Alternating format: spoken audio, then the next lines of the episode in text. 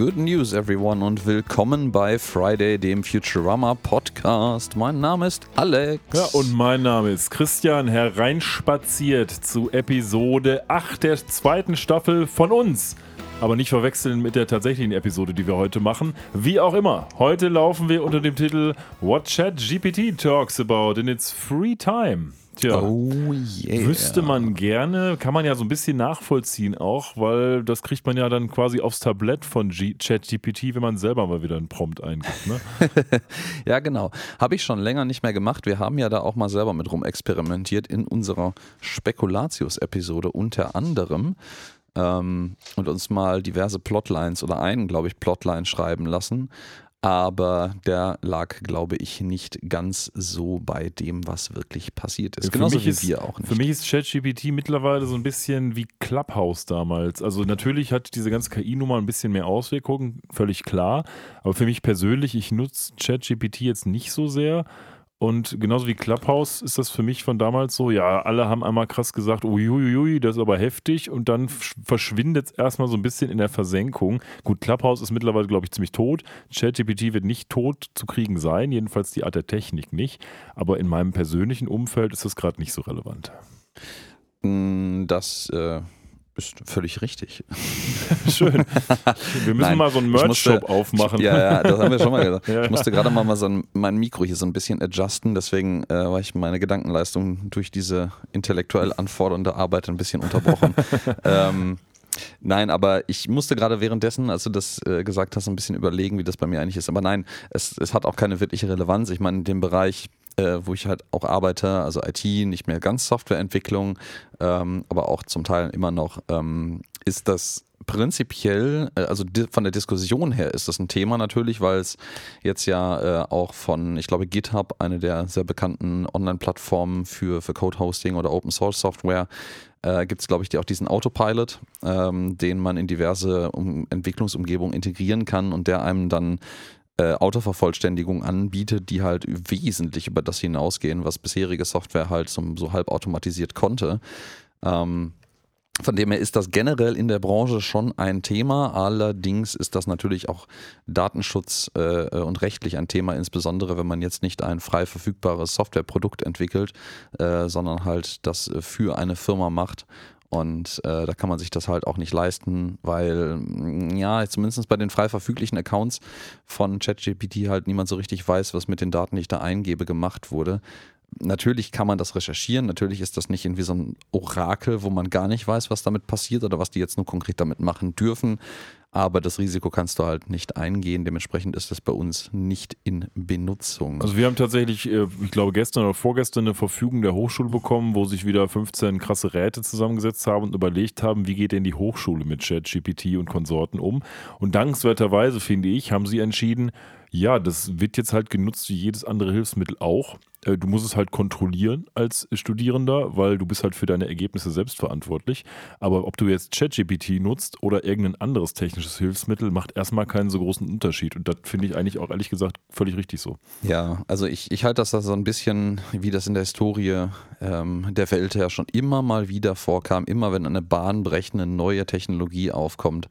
Ähm, ich, möchte sagen, jammern Leute rum, ist vielleicht ein bisschen zu böse gesagt, aber haben Leute zum Teil sicherlich berechtigterweise Angst äh, vor Veränderung, gerade Leute, die vielleicht auch in, in beruflich etwas prekäreren Umfelden ähm, sitzen oder die das vielleicht sogar ersetzen soll, weil, ja gut, so ist es halt auch mit der Industrialisierung geworden. Die Resultate waren halt nicht, yay, eine Maschine übernimmt meinen Job, ich habe jetzt Freizeit und trotzdem noch ein Auskommen im Leben, sondern das Resultat ist halt äh, bis heute immer wieder, oh, ich bin jetzt arbeitslos.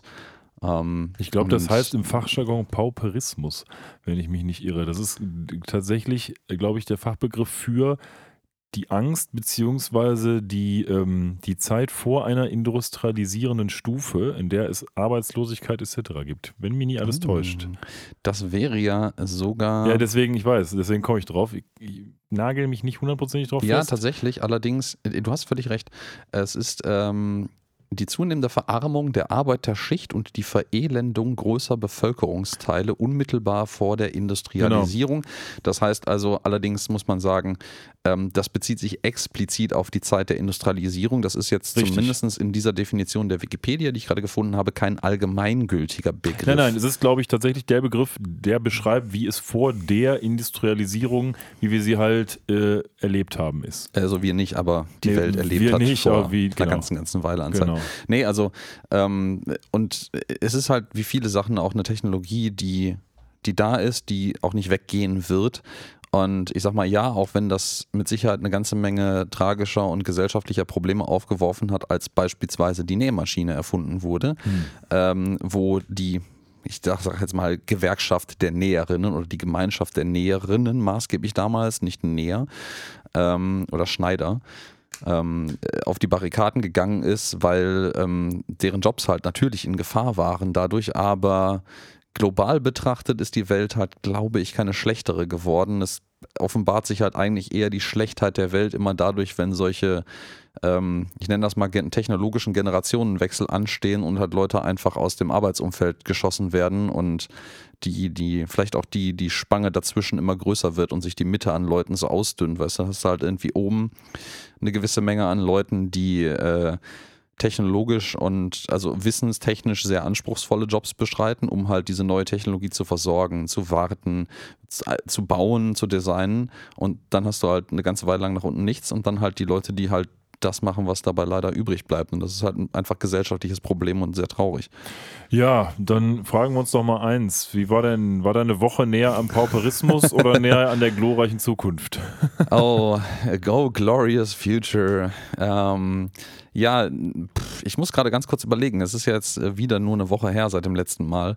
Und ähm, so richtig viel passiert tut da eigentlich gar nicht. Man genießt jetzt weiterhin das mittlerweile dritte letzte warme Wochenende im Jahr.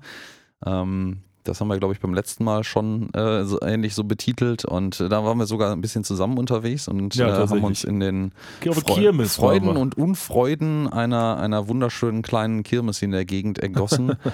äh, und Kindern beim Blockflöte spielen zugehört. Ja.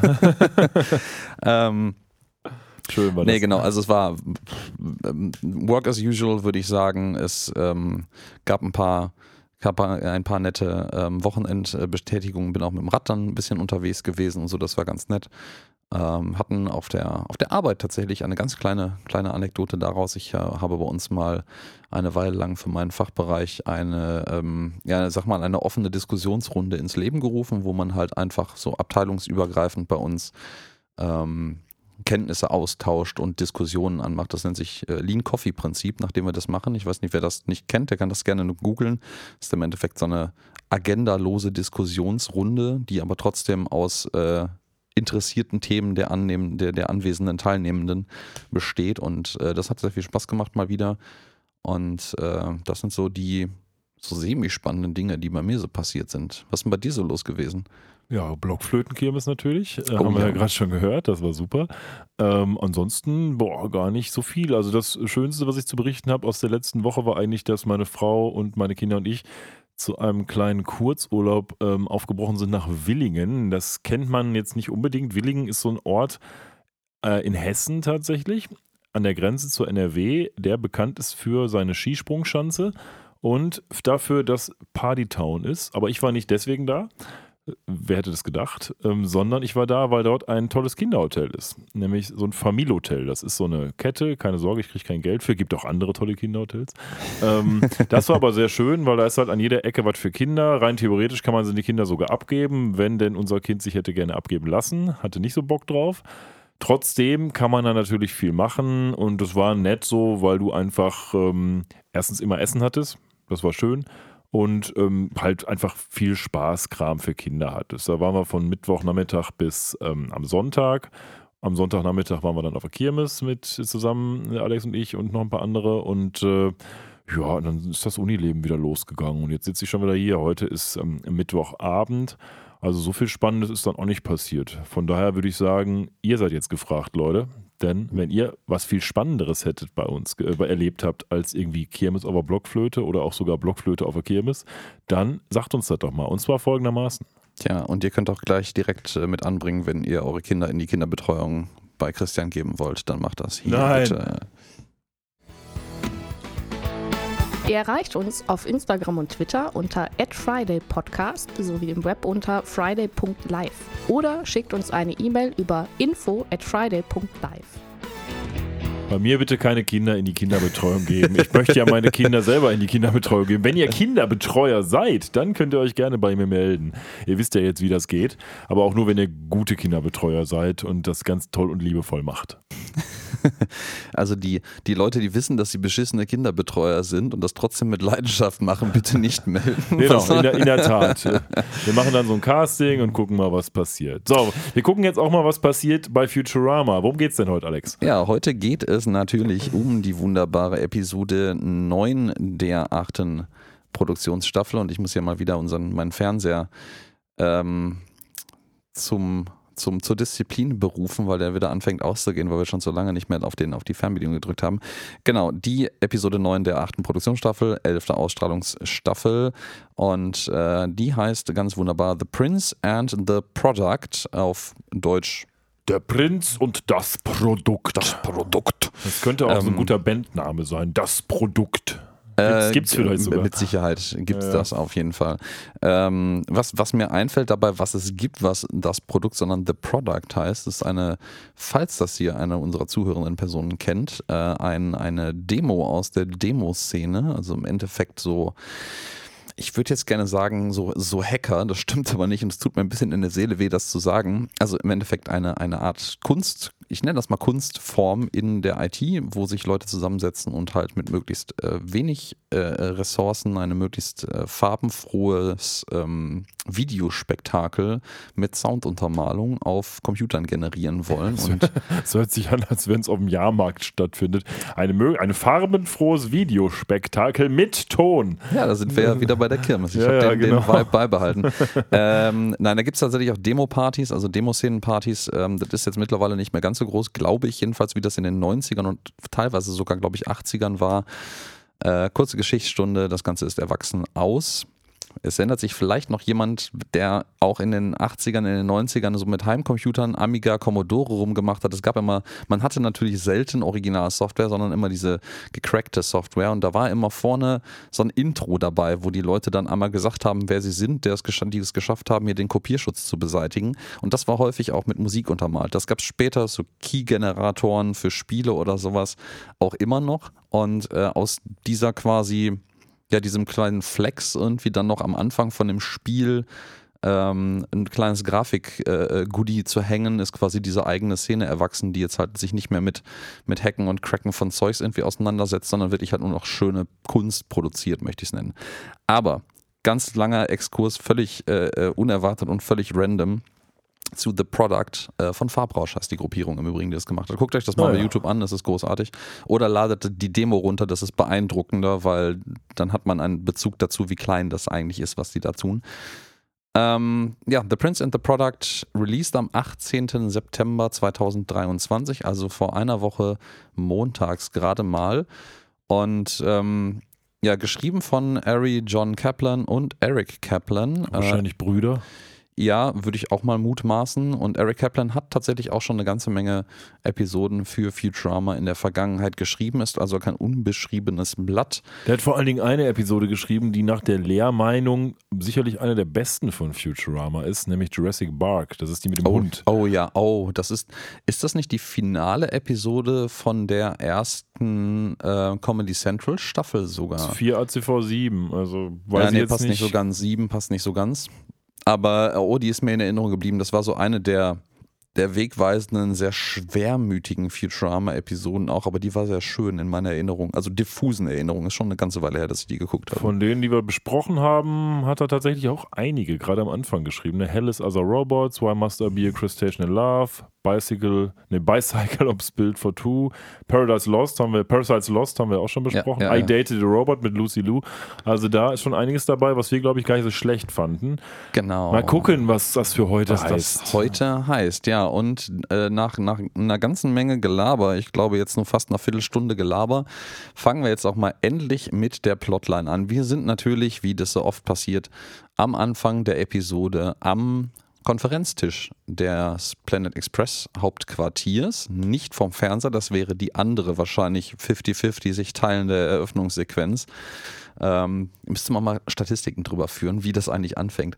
Ähm, und Hermes Conrad präsentiert hier die nächste Lieferung, die gemacht werden soll. Und das ist eine wahrlich imposante Lieferung. Das ist nämlich ein, eine Kiste, die so von der Kantenlänge grob irgendwie Hermes bis zur Schulter geht, wenn er aufrecht steht. Ähm, also vielleicht, boah, ich mutmaße mal so vielleicht 1,50, 1,60 groß sein dürfte, Kantenlänge. Und die sehr opulent ist. Also nicht einfach so eine, so eine lieblose Holzkiste, sondern da sind so Embleme drauf und so Schnörkel und so schöne Kanten. Äh, Alles ist richtig hübsch gemacht. Also ein Saturn, blauer, ne? Genau, und so ein, ja, so ein Saturnartiger, also ein blauer Planet mit einem blauen Ring drumherum und so einem kleinen Krönchen auf. Ja, in der Tat. Also alle sind auch ganz begeistert und total aus dem Häuschen. Wow, wow, wow, was haben wir denn da für ein Riesenpaket? Und ähm, ja, Hermes sagt dann, glaube ich, weiß, ich glaube, es ist Hermes, der dann auch erzählt, hör mal hier, wir haben jetzt einen ganz dollen Auftrag ähm, und dieser Auftrag ist ähnlich opulent wie die Kiste selbst. Mhm. Der Auftrag geht nämlich darum, dem King of Space, also dem ähm, Weltraumkönig, da wäre ich mal interessiert, wie das auf Deutsch übersetzt ist. Ähm, Habe ich nämlich wieder nicht auf Deutsch geguckt.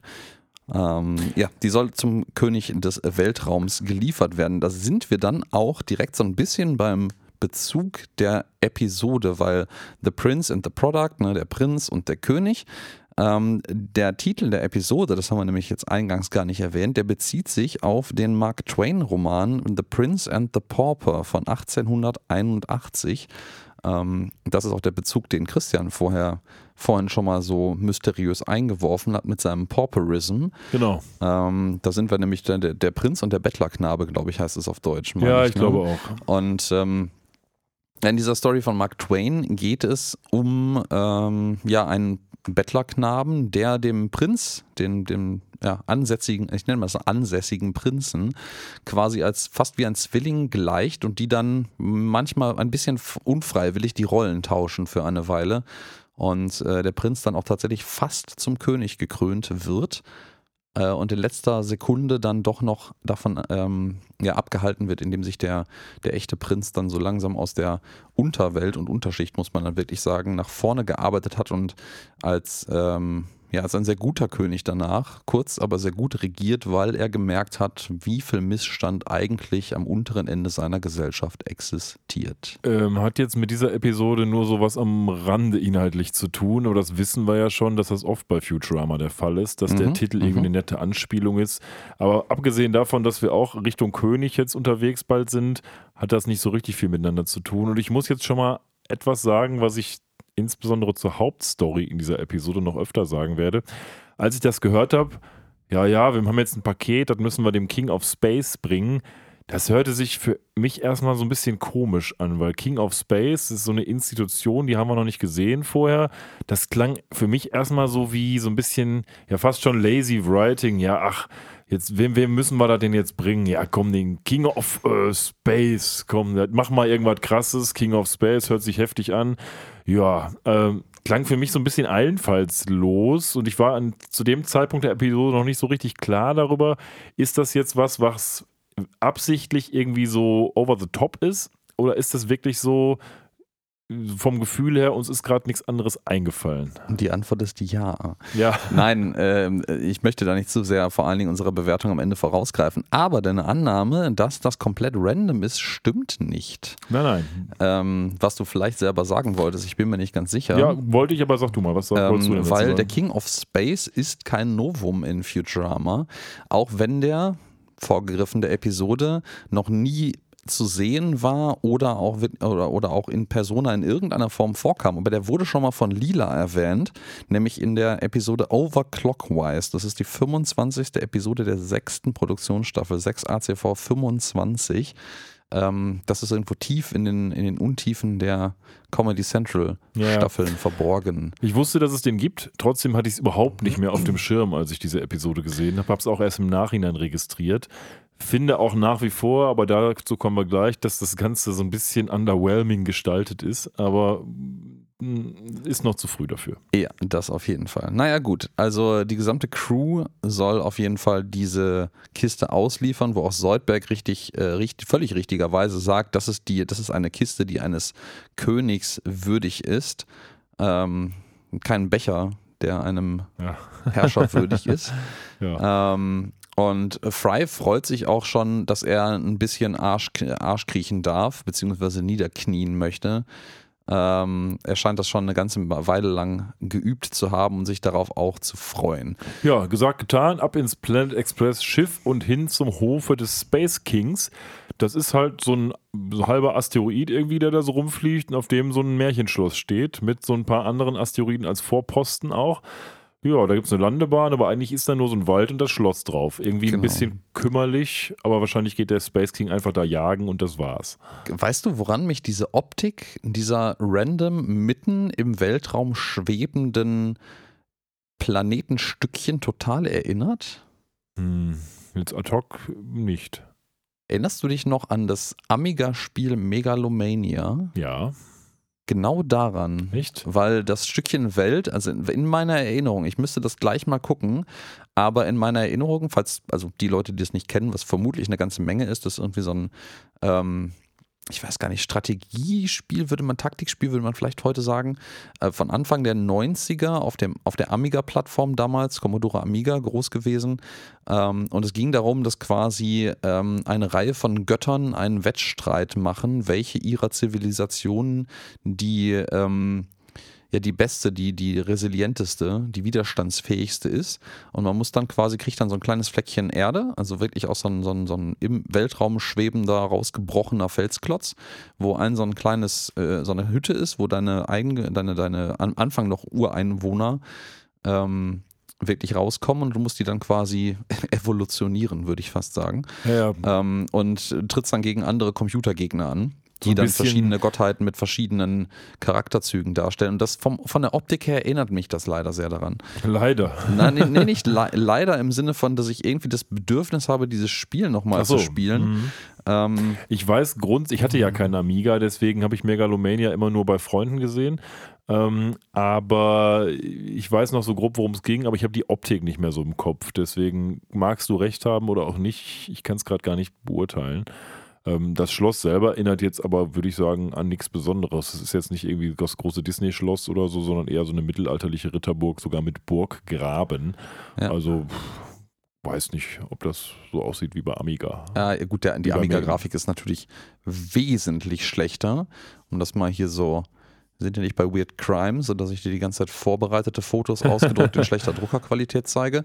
Aber ähm, Ja, okay. Ja, ich habe Ne, jetzt hier also gerade ein Bild die- gesehen. Also zumindest so diese Ränder und dieses Inselhafte in Space ist ähnlich, ja. Genau, so eine glühende, in, im, im Weltraum schwebende Insel. Auch kein Mini-Planet, sondern wirklich so ein Stück Erde, was so aussieht, als hätte das irgendwie ein Erdbeben aus dem Boden herausgerissen, unten mit noch so Genau.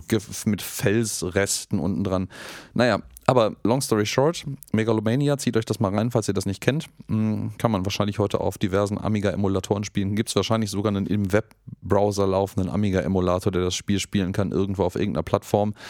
Ähm, wir landen jedenfalls jetzt auf dem ja, Planeten des King of Spaces und ähm, das Raumschiff macht auch, also das Planet Expre- Express Schiff macht hier auch direkt irgendwie so drei, ja, fast so Grunker-Lanker-mäßige, aber äh, blauhäutige kleine Fanfarenträger platt mit seinem Fuß, möchte ich immer sagen. Aber das ist auch eine das Landegeschirr und eine der, die, die vordere Treppe. Ja, und dann äh, geht's auch direkt in den Thronsaal des King of Space. Der ein bisschen karg ist, oder? Also Der- dafür, dass ja. es der krasse King of Space ist, das ist einfach nur so eine Treppe, da ist so ein Thron, aber ansonsten ist da gar nichts. Und das ist auch echt, also es ist viel, viel, viel grobe Steinblöcke, die so offene Fensterbögen nach außen offerieren, sehr hohe Fenster und äh, rechts sieht man noch so einen, ja, so einen angedeuteten Kamin, der gleich noch etwas opulenter eine Rolle spielen wird. Ja, und am Ende sitzt der King of Space. Das ist so ein, ja, wieder blauhäutiger, etwas dicklicher Herr mit so Walrosszähnen und sehr, sehr opulenten Augenbrauen. Ja, genau. Also in der Tat so ein, so ein blaues Menschenwal, Walrus-Human irgendwie. Ja. Und der trägt auch so schöne Ringe an den Füßen, die Fry direkt nutzt, um richtig mal zu groveln, also sich richtig anzubiedern beim King of Space. Katzbuckeln, sagt ja, genau. der, Übersetzer auch zu groveln. Ja. Und dann ähm, geht man da hin zu diesem Paket und sagt, so, was ist denn da drin? Und der King of Space sagt schon, na super, endlich hat das äh, wieder einen Sinn, mein Leben, denn das Porträt meiner Frau ist da. Und das ist nicht irgendein Porträt, sondern das ist ein Porträt aus Nudeln. ja, ja, Infinita, die Königin des Weltraums. Auch wenn es ein Porträt aus Nudeln ist, also da hat jemand wirklich sich die Mühe gemacht, auf einen, ja, auf einen Holzrahmen mit einem Holzbrett drin äh, diverse Nudelsorten aufzukleben und daraus äh, tatsächlich ein erkennbares Antlitz der mutmaßlichen King, äh, Queen of Space Infinita zu bauen, die wir nie in Persona zu Gesicht kriegen. Also die ist schon verstorben. Hier beginnt für mich schon der Subkontext der Episode insofern, als dass ich sage, das ist schon maximal random. Oh also oh ja, und ohne zu weit vorzugreifen, meine Lieben, schnallt euch an, dieses Kaninchen, dieser Kaninchenbau geht noch tief heute. Ja, also es sind in der Tat nicht nur Nudeln, es sind sogar Macaroni, denn genau, mal, stimmt, Macaroni sagte sind es. Es geht ja um die Macaroni Artists. Ja. Ähm, ja. sieht nicht schlecht aus, ne? Kann man so sagen, ist auch schön eingerahmt, also der scheint irgendwie ähm, zufrieden zu sein. Er sagt doch, hör mal, nicht mal der feinste Macaroni-Artist kann die irgendwie so toll nochmal darstellen, äh, abgesehen von dem Typen, der es gerade gemacht hat. Okay. Mhm. Ja, und wo soll es hin? Das muss man ja jetzt irgendwo aufhängen. Ne? Genau, das soll jetzt über den vorhin von schon von mir an anmoderierten ja, Kamin-Sims äh, gehangen werden. Und ähm, da geht es auch mit der Randomness irgendwie total weiter. Fry hat auf einmal echt Rückenschmerzen und Probleme, dieses ähm, Porträt zu tragen. Also Fry und Lila sollen jetzt oder wollen jetzt dieses Porträt rübertragen. Das sind doch, keine Ahnung, vielleicht gerade mal so fünf Meterchen rüber. Das ist halt reingefahren worden, ganz eingedenk Futurama ohne Räder auf einem schwebenden Lastkarren. Und ähm, das Ding scheint echt schwer zu sein. Also zumindest Fry tut sich sehr, sehr schwer damit. Hat auf einmal Rückenprobleme. Ja, strange, ne? Völlig, völlig random, ja. Auch ja. gar nicht irgendwie, so würde er sich normalerweise ja eigentlich nicht verhalten. Nee, also es ist, es ist sehr random und die versuchen das dann reinzutragen. Währenddessen kommt ein weiterer dieser Fanfarenträger, jetzt mittlerweile eine größere Person als die kleinen Winzlinge, die draußen zerquetscht worden sind vorhin noch, rein und kündigt an, den seine, ja, seine Eminenz, den Prinz des Weltraums, ja, den Prince of Space. Da sind wir jetzt auch dann ein bisschen bei der Titelreferenz unserer Rahmenhandlung The Prince and the Product. Das Product kriegen wir gleich noch zu Gesicht. So genau. sei gesagt. Also der besagte Prinz, der ist auch ziemlich groß und ist halt so wie sein Vater, nur in Jung, halt auch so Stoßzähne und so eine etwas weniger schöne Krone auf, aber immerhin eine Krone. Und jetzt ist das, was immer so ist, ein schmucker Prinz kommt rein und Lila, die gerade von dem plötzlich erkrankten Fry ähm, das Bild geschleppt bekommen hat zusammen mit ihr, guckt ihn an und wow, so ein schönes Walross hat sie noch nie gesehen. Mhm. Und sofort hört man es quasi knistern in der Luft, ähm, was auch ein bisschen strange ist, weil eigentlich ist sie ja mit Fry zusammen. Eigentlich ist sie ja mit Fry zusammen, das ist richtig. Der, äh, der Prinz hilft auch hier nicht, indem er das. Ähm ja, Frys Stelle einnimmt und mit Lila das Gemälde hochhebt, sondern er hebt Fry am Schlawittchen hoch mit dem Gemälde in der Hand und äh, hilft ihm somit. Man sieht auch, was das Glitzern, das du gerade beschrieben hast, angeht, dass seine Walrosszähne sehr auffällig glitzern auf einmal in dieser äh, Szene und das kann man im Nachhinein ein bisschen interpretieren. Merkt euch das ein kleines wenig. Das, das, also das hat hier so einen kurzen Moment von ähm, wie, also das hat so einen Eindruck von, wie Lila ihn gerade sieht, weil er halt die, die, die große Erscheinung ist. Aber man kann das auch ein bisschen anders interpretieren später. Ja, jedenfalls ist sie sehr, sehr angetan von dem ja, Prinzen des Weltraums und äh, Fry reagiert auch sehr gleichgültig und out of character eigentlich. Also so ein, ich würde fast sagen, ich weiß nicht, ob das als die vierte Wand durchbrechen hier an dieser Stelle zählt, aber ähm, er reagiert so, hey, ich weiß, was hier gerade abgeht und äh, ich, ich erkläre ihrer Majestät, solange unser Bonuskartensystem. Ja, aber es ist ja deswegen absurd, weil das würde er ja nur dann logischerweise machen, wenn er eigentlich irgendwie vielleicht so Lilas bester Freund ohne romantische Ansinnen wäre. Ja, so bester Freund, der gerade nicht im Weg stehen möchte. Genau, der und sagt, hör so, mal, hey, ich, alles ich bin, klar, ich sehe, was ich- dir passiert, du findest den Stoßzahntypen geil, ich gehe mal, viel Spaß. Aber Genau. das macht man noch nicht, wenn man mit Lila zusammen Und das, ist. das ist halt so auffällig platziert, dass, nein, vierte Wand durchbrechen stimmt nicht, aber das ist so, ja, es ist irgendwie sowas dazwischen. Ich, ich interpretiere das gerade so ein bisschen so. Und äh, zu deinem vorhin, ich weiß gar nicht, ob du es Out of Character nanntest, aber von Lila, die sich da direkt von anhimmeln lässt, obwohl sie ja eigentlich äh, mit Fry zusammen ist. Ja, das ist richtig, aber das hatten wir in wesentlich abgeschwächter Form in dieser Staffel schon ja, mal. ich weiß, bei dem weißen Genau, bei dem Mineralien-Typ. Borax Kid. In der, In der- How the West was 101110. Ja, in der Bitcoin-Episode. Genau, Aber ich fand es damals auch schon ein bisschen komisch, weil ich Lila eigentlich als immer so die charakterstärkste Person der Planet Mhm, Express mhm, Crew er, erachtet habe. Und sowohl damals als auch jetzt. Und jetzt ist es ja wirklich so, wow, deine Stoßzähne sind geil, deswegen äh, bin ich dich super. Äh, Liebe auf den ersten Blick, obwohl ich eigentlich verbandelt bin. Weiß ich nicht. Finde ich ein bisschen strange bei Lila. Mhm. Ja, finde ich auch ähm, sehr merkwürdig an dieser Stelle. Aber ähm, ich, ich habe auch im Vorgang, also im Vorhinein in der Recherche dieser Episode ein bisschen gelesen und ich würde auch einigen Stimmen, die ich dort gelesen habe, übereinstimmen, dass Lila jetzt in dieser Staffel graduell weggeht, zumindest in einiger ihrer Darstellungen, von der durchaus starken, verantwortungsvollen Position und Person, die sie eigentlich ja ist, zu so einem hier nicht naiven, sprunghaften Mädchen, aber so einem, so einem ganz komischen Zwischenton, der ihr irgendwie nicht so richtig zu Gesicht steht, finde Ja, sie ich. ist auf jeden Fall ein bisschen weniger smart geworden irgendwie und auch ein bisschen weniger durchsetzungsstark. Und jetzt kann man natürlich sagen, mein Gott, was wollt ihr eigentlich? Gibt auch Charakterentwicklung. Aber ob das jetzt wirklich als Charakterentwicklung für Lila vorgesehen war, dass sie wegkommt von diesem etwas stärkeren Frauenbild, das wage ich zu bezweifeln, gerade in der heutigen Zeit eigentlich. Mhm. Ja, und während Fry dann noch dem ähm, König des Weltraums mit so einer angehauchten Mathematik, ähm, na nicht Analogie, aber Referenz würde ich das nennen. Ja, den, den, äh, die Bonuskarte, die Royal Punch Card, äh, das Royalty Punch Card System erklärt. Äh, äh, der der ähm, König des Weltraums kapiert das nämlich an der Stelle nicht.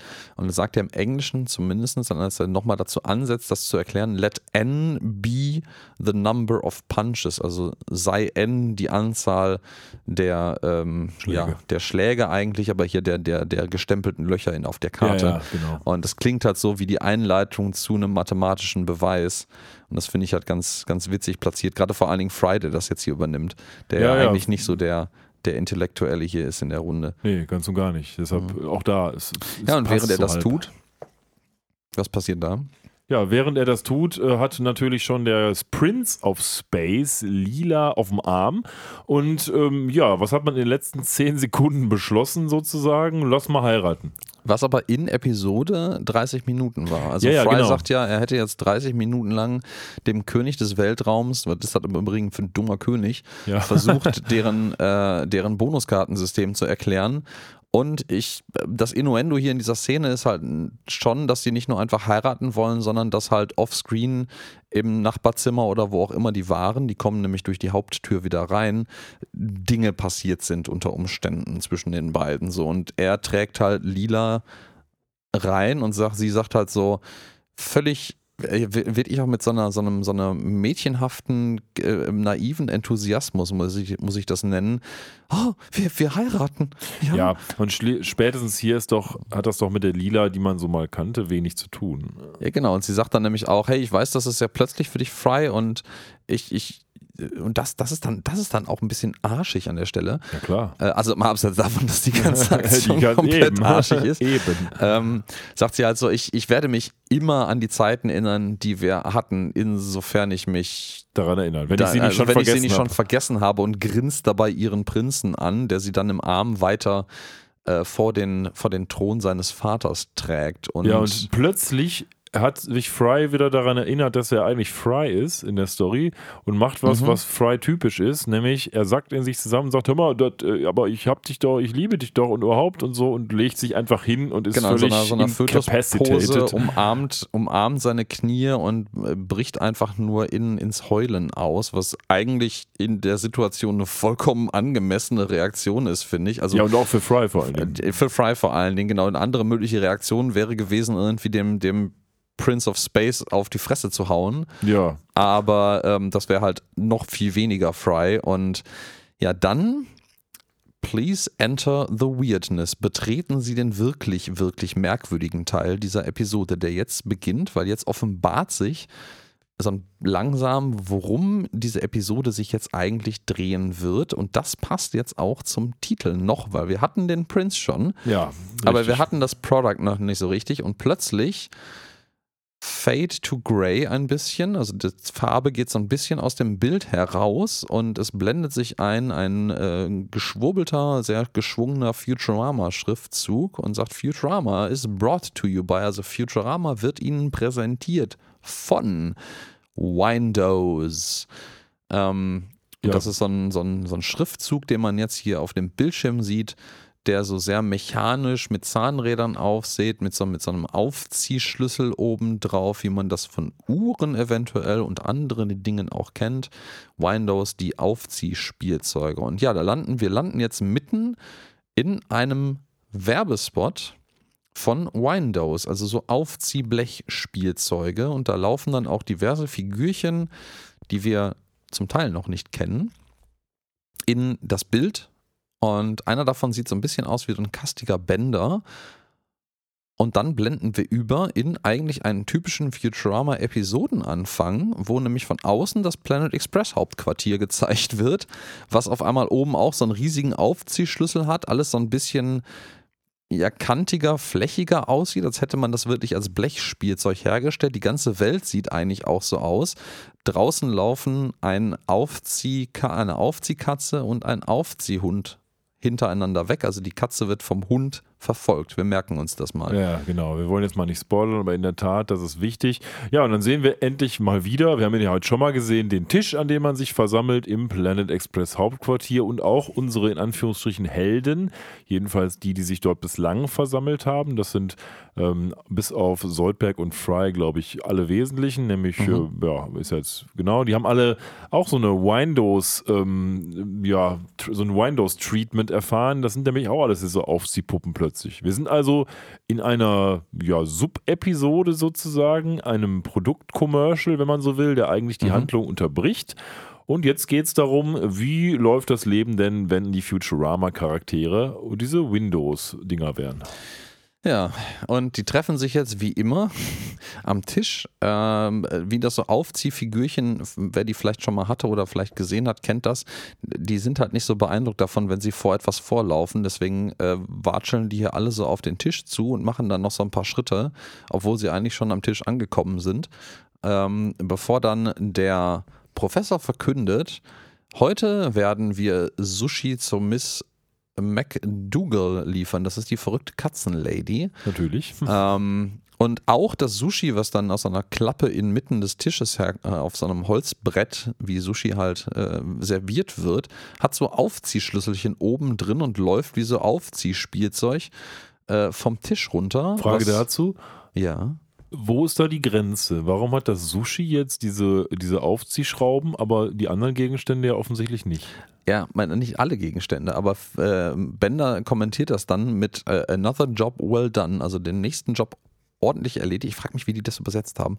Ähm, und die Zigarre, die er dabei zieht, ähm, hat auch so einen Aufziehschlüssel drin. Also ja, es ist. Aber der es, Tisch hat keine zum Der Tisch Beispiel. hat keinen. Der ist irgendwie ein inanimate Object, was auch nicht beweglich ist normal. Keine Ahnung, ich weiß nicht, was die Grenze hier ist. Es ist so ein bisschen random platziert. Vielleicht Konsumgegenstände haben, Ja. werden auch Die Zigarre ist im aufgezogen. Übrigen auch der Grund, warum die Episode von Disney Plus am Anfang mit äh, ähm, zeigt Tabakerzeugnisse kommentiert wird. Also Ja. das gibt es am Anfang so einen kleinen Disclaimer oben in der Ja. Ecke, wenn man die Episode anmacht.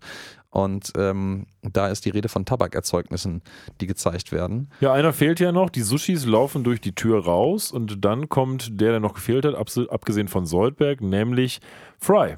und Fry ist schon am Gähnen, sieht irgendwie auch nicht so richtig gut aus. Ihm geht's auch nicht so dolle, sagt er. Er hat nämlich ein Problem, was ein Problem sein könnte, was die irgendwann alle kriegen.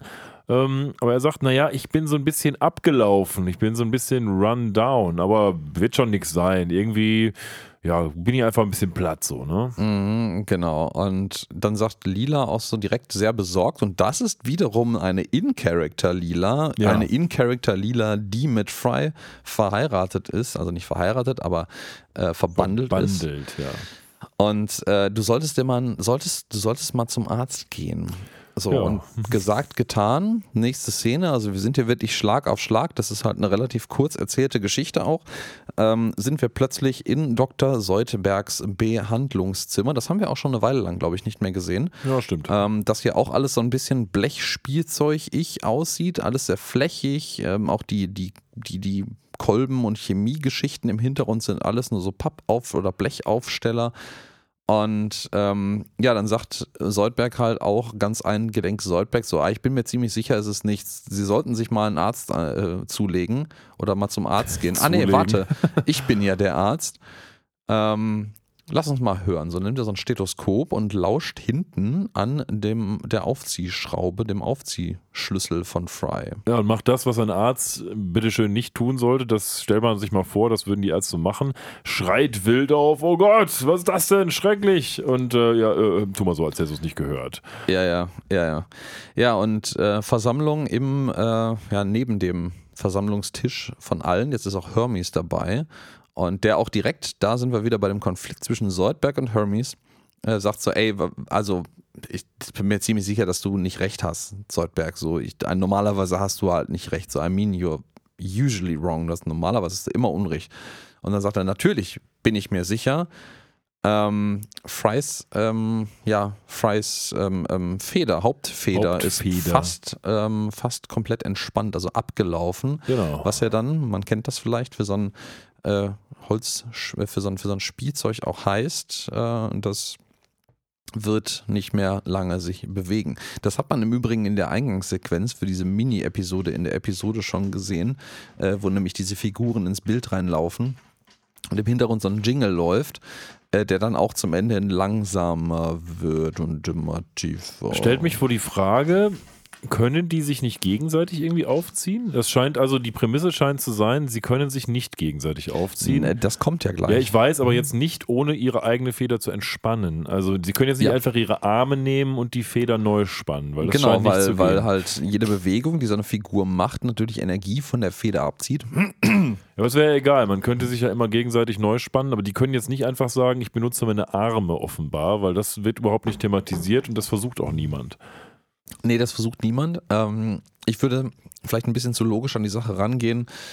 So eine Figur, so eine Blechfigur, die aufgezogen ist, nimmt ja jegliche Energie, die sie hat zum Bewegen. Manche dieser Figuren können sich ja auch sehr opulent bewegen. Nur die Beine, auch die Arme ähm, und diverse andere Dinge. Und jede dieser Bewegungen kostet ja Energie, die wiederum von dieser zentralen äh, Feder abgeht. Und ähm, egal wie sie das anstellen, sie werden auf die eine oder andere Art und Weise ihre eigene Federenergie verbrauchen, wenn sie eine andere Figur aufziehen wollen. Und ähm, der Professor hat hier auch direkt die richtige Erklärung zur Hand, warum Fry jetzt äh, so run down ist, also warum seine Feder schon abläuft, weil der war ja tausend Jahre in der Kryokammer. Dann sehen wir so einen kurzen Einblender, wirklich von Frys Kryokammer, aber auch in diesem, diesem Blechspielzeug-Stil, wo der, der Blechspielzeug-Aufzieh-Fry eingefroren in der Kammer ist. Und man sieht, wie der sich so ganz, ganz langsam dabei doch noch bewegt.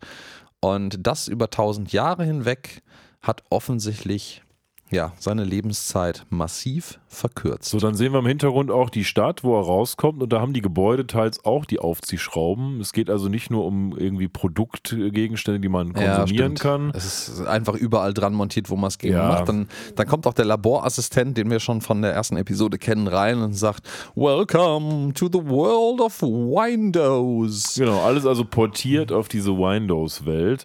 Ja, und jetzt gibt es nochmal so einen schönen Talk vom Professor. Hör mal, hör mal, du bist bald tot, in etwas blumigeren Worten. Last Trip to Deathburg. genau. ähm, Ja, und in der Tat, Lila ist jetzt ernstlich besorgt und Ja. wirklich traurig. Und ähm, dann sagt sie, boah, lass uns die nächsten Tage irgendwie gut verbringen. Und Solper sagt, na, denk mal lieber in Minuten, Liebes. ja, Ja, was will man jetzt tun? Ja. Ähm, was will man jetzt tun? Und äh, Fry sagt eigentlich so, boah, er, er ist jetzt total cool damit, wir hatten ein schönes Leben, wir haben eine schöne Zeit mit verbracht. Wenn das jetzt, wenn das jetzt alles canonical wäre in der Zeitleiste, wäre das auch völlig richtig. Die haben ja schon gemeinsam eine gesamte Lebenszeit zu, verbracht, bevor sie wieder in die Jetztzeit zurückgezogen worden sind. Ähm, meanwhile. Ja. Aber äh, das ist alles. Surprise, surprise, nicht wirklich kanonisch. Ähm, Ja, wer, wer vor allen Dingen ein massives Problem mit der ganzen Sache hat, ist Ja. jetzt gar nicht mal Fry, weil Fry, oddly, ähm, ist plötzlich fein damit zu sterben. Aber sein bester Freund Bender überhaupt nicht, weil der sagt, hör mal hier, was ist denn da los? Was, das finde ich im Übrigen gar nicht so realitätsfern, nee, weil ich das glaube, ist sehr das in ist, Character. ja, auch zum einen das, zum anderen glaube ich aber auch, dass es schwierig ist, wenn du jetzt überlegst, irgendeiner stirbt oder so. Und ich glaube schon, dass die Leute auch so denken: Boah, jetzt hör mal auf, hier, du hast deinen Lebenswillen verloren. Denk auch mal nicht nur an dich, vielleicht auch an die anderen, die jetzt darunter auch leiden. Also, das halte ich Mhm. auch für in der Realität durchaus nachvollziehbar. Und für Bender sowieso aber auch überzeichnet hier natürlich, dass er sagt: Hier, ich, Bender, Bender, ähm, Bender geht's schlecht, weil du bist bald tot, also leb mal gefälligst weiter. Das, das ist halt an der Stelle dann auch ein, ein sehr, ich möchte sagen, ein sehr krasser Konflikt, sehr individueller, egoistischer Bedürfnisse. Absolut, natürlich. Ne, an dieser Stelle. Und äh, ja, der sagt so, hey, ich lass dich nicht einfach hier abnippeln und ähm, ich ähm, erklärt dich ein bisschen verwirrt, so, hey, du brauchst irgendwie geistige Führung. Und wo geht man natürlich hin? Man geht natürlich zur Church of Robotology, also der ähm, Robotology im Deutschen dann einfach. Wow. Wow. Temple of Robotology. Ja, das ist dann auch so wie so, ein, wie so alte Blechspielzeuge wieder ähm, oder eher wie so ein Puppenhaus, so ein Holzaufklappding, was sich auftut, äh, wo dann der äh, Reverend, äh, der, der Robot Priest drin sitzt. Ähm, Der Im Hintergrund Preacher sieht man. Bot. Ja. Der Preacher-Bot, genau. Im Hintergrund sieht man nochmal, und ich habe vergessen, das ist mir vorher nicht aufgefallen, so ein sehr ikonisches Bild von so, so God Rays, also so göttlichen Sonnenstrahlen aus der Wolke heraus und unten brennt alles. Das kommt mir sehr bekannt vor. Mm. Ja, und der, der Preacher-Bot ähm, hat da, meint dann eigentlich so, ja, also kann Religion den, den, die Angst äh, vor, der, vor der Sterblichkeit lindern? Das ist unser Home Run, Ja, das machen mein die Freund. So, das ist, ja das auch. ist unser Brot und Butter. Fand ich ja? tatsächlich gut, weil, seien wir ehrlich, ähm, das ist auch so. Denn natürlich, Ja. wann wendet man sich an die höhere Macht, wenn man Angst hat? Und wovor hat man mehr Angst als vor dem Tod? Also absolut mhm. richtig. Ich finde seine Wortwahl hier sehr schön. After you wind down, you rise up. Also, nachdem du abläufst, steigst du auf. Und ähm, ja, du ähm, spreizt deine Flügel. Boah, das ist schwierig, das irgendwie live Breitest zu deine Flügel du breitest deine Flügel aus und fliegst für immer durch den Himmel. Das müssen wir uns übrigens jetzt mal behalten, weil hier wird quasi schon das Ende gespoilert, ein bisschen der Episode.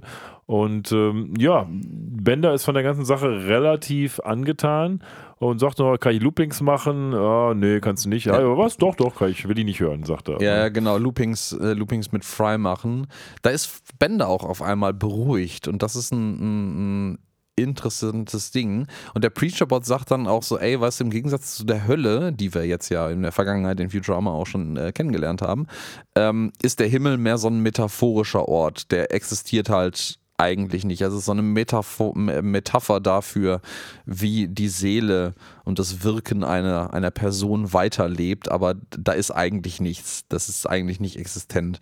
So, es ist geil, dass der Preacher-Bot hier ähm, den, die Hoffnung reißt, äh, macht und sie direkt zerstört. Ja, aber wenn wir mal kurz drüber nachdenken, wie dystopisch ist denn das? Also, es gibt eine Hölle, die ist auch real. Da wirst du gefoltert. Da Da wirst du wirklich gefoltert. Ja, aber alles, aber die, das Gegenteil gibt es nicht. Das heißt, es gibt, geht entweder passiert nichts oder du wirst gefoltert. Also das ist Mhm, doch schon mhm, hart mhm. irgendwie, oder? Ja, ja, ja. Das, das ist schon, ja. Ja, Bender in seiner charmanten, bekannten Art sagt dann noch so Metapher. Ist das nicht nur ein anderes Wort für ein großer Haufen Scheiße? Ja, ein fancy Word. Und der sagt der, der Reverend noch, naja, ich würde jetzt nicht sagen, dass es ein fancy Word für einen Haufen Scheiße ist. Es ist Ja. halt ein anderes Wort. Jo, wir sind Ja. wieder explicit. Ähm, ja. zurück ins Blend Express Hauptquartier und jetzt hat das nicht so richtig viel gebracht, deswegen will man jetzt zu so einem Guru gehen. Genau, sozusagen. den äh, Amy tatsächlich kennt, also Ja. zumindest von gehört hat. Gibt es da nicht irgendwie so einen komischen Guru hoch oben auf dem Gipfel, den vielleicht Reinhold Messner nicht bestiegen hat oder auch nicht, aus aktuellen äh, Anlass der Presseberichterstattung, ja. falls du es mitgekriegt hast. Nee, tatsächlich noch nicht, aber was ist damit? Nee, man hat, Ist man hat, äh, nee, nein, nein, nein, nein, nein, äh, viel schlimmer. Viel schlimmer als der Tod. Man, oder? man, hat, man hat wohl Reinhold Messner irgendwie ein oder zwei seiner Weltmeistertitel und Weltrekorde aberkannt, weil man durch äh, erneute Messungen rausgefunden hat, dass das, was man dachte, der, dass der Gipfel von irgendeinem seiner 8000er wäre, doch nicht der Gipfel war. Das Da gibt es jetzt so eine, so eine mini-irrelevante Diskussion darüber, wo er die Leute im Endeffekt beleidigt, dass die ja keine Ahnung hätten, weil sie noch nie da oben gewesen wären. Und so. ja, ist ein bisschen witzig. ähm, Gut. Was hier auch so durch die Gegend fliegt, dem Gipfel ist Schnee und selbst der Schnee, sehen wir in so einer fanzigen 3D-Animation, hat aufgezogene. Ähm, Genau, die Schneeflocken sind so riesige, ähm, ähm, nicht a Clockwork Orange, sondern a Clockwork, a Clockwork White. Ja, in der Tat, genau. Ja, und dann findet man Zuflucht in so einer Höhle, weil es schneit ja und Mhm. Fry sagt schon, boah, meine Feder ist bald richtig abgelaufen, ich kann nicht mehr weitergehen. mussten noch von einem, von einem Aufzieh-Yeti wegrennen. Natürlich. Ja. Und dann äh, sprach's und kippt um. Seine Sprache wird immer tiefer und langsamer. So gut. Guten Auf Wiedersehen, meine Freunde. Ich hoffe, wir werden uns irgendwann wiedersehen in einer besseren Metapher. Genau. und dann ist er tot. Also, was heißt tot, aber seine Feder ist alle. Genau, seine, seine, seine ähm, Aufziehschnupsel hinten, der Aufziehschlüssel bleibt auch stehen, wie man das von solchen Blechfigürchen auch kennt. Wenn die leer sind und aufhören sich zu bewegen, dann dreht sich auch der Schlüssel hinten nicht mehr mit. Und Aber ja, Bender kann das nicht akzeptieren. Was macht er also? Er versucht erstmal die zu drehen. Jetzt sehen wir also doch, es geht nicht, aus welchen Gründen noch immer.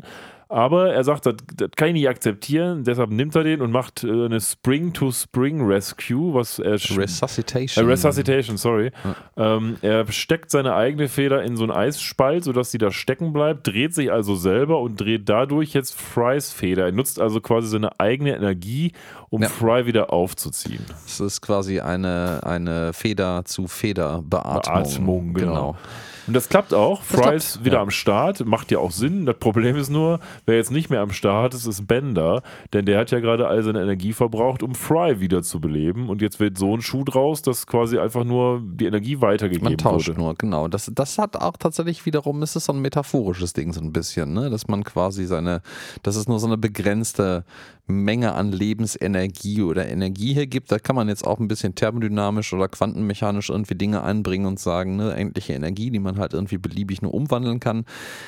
Aber ja, Bender ist jetzt derjenige, der stattdessen stirbt. Und ähm, Jetzt könnte man ja denken, Ja. wo ist das Problem? Wir machen das einfach 50 Mal und äh, das hat bei mir tatsächlich ganz gut funktioniert, weil in dem Moment, wo Bender nicht mehr funktioniert, weil seine Feder abgelaufen ist, dachte ich mir so, ja gut, können sie jetzt wieder machen. Aber nein, er, äh, er fällt jetzt runter. Äh, erstmal sehr random. geht ja. in 50 Teile ab, dann fallen diese Teile in irgendeinen so Lava-Behälter, der da aus welchen, so ein Vulkan-Ding, warum auch immer das da ist, und Ja. er löst sich wie der Terminator in Terminator 2 in seine Bestandteile auf. Und der Professor nach sagt noch so, das ist mal tot. genau.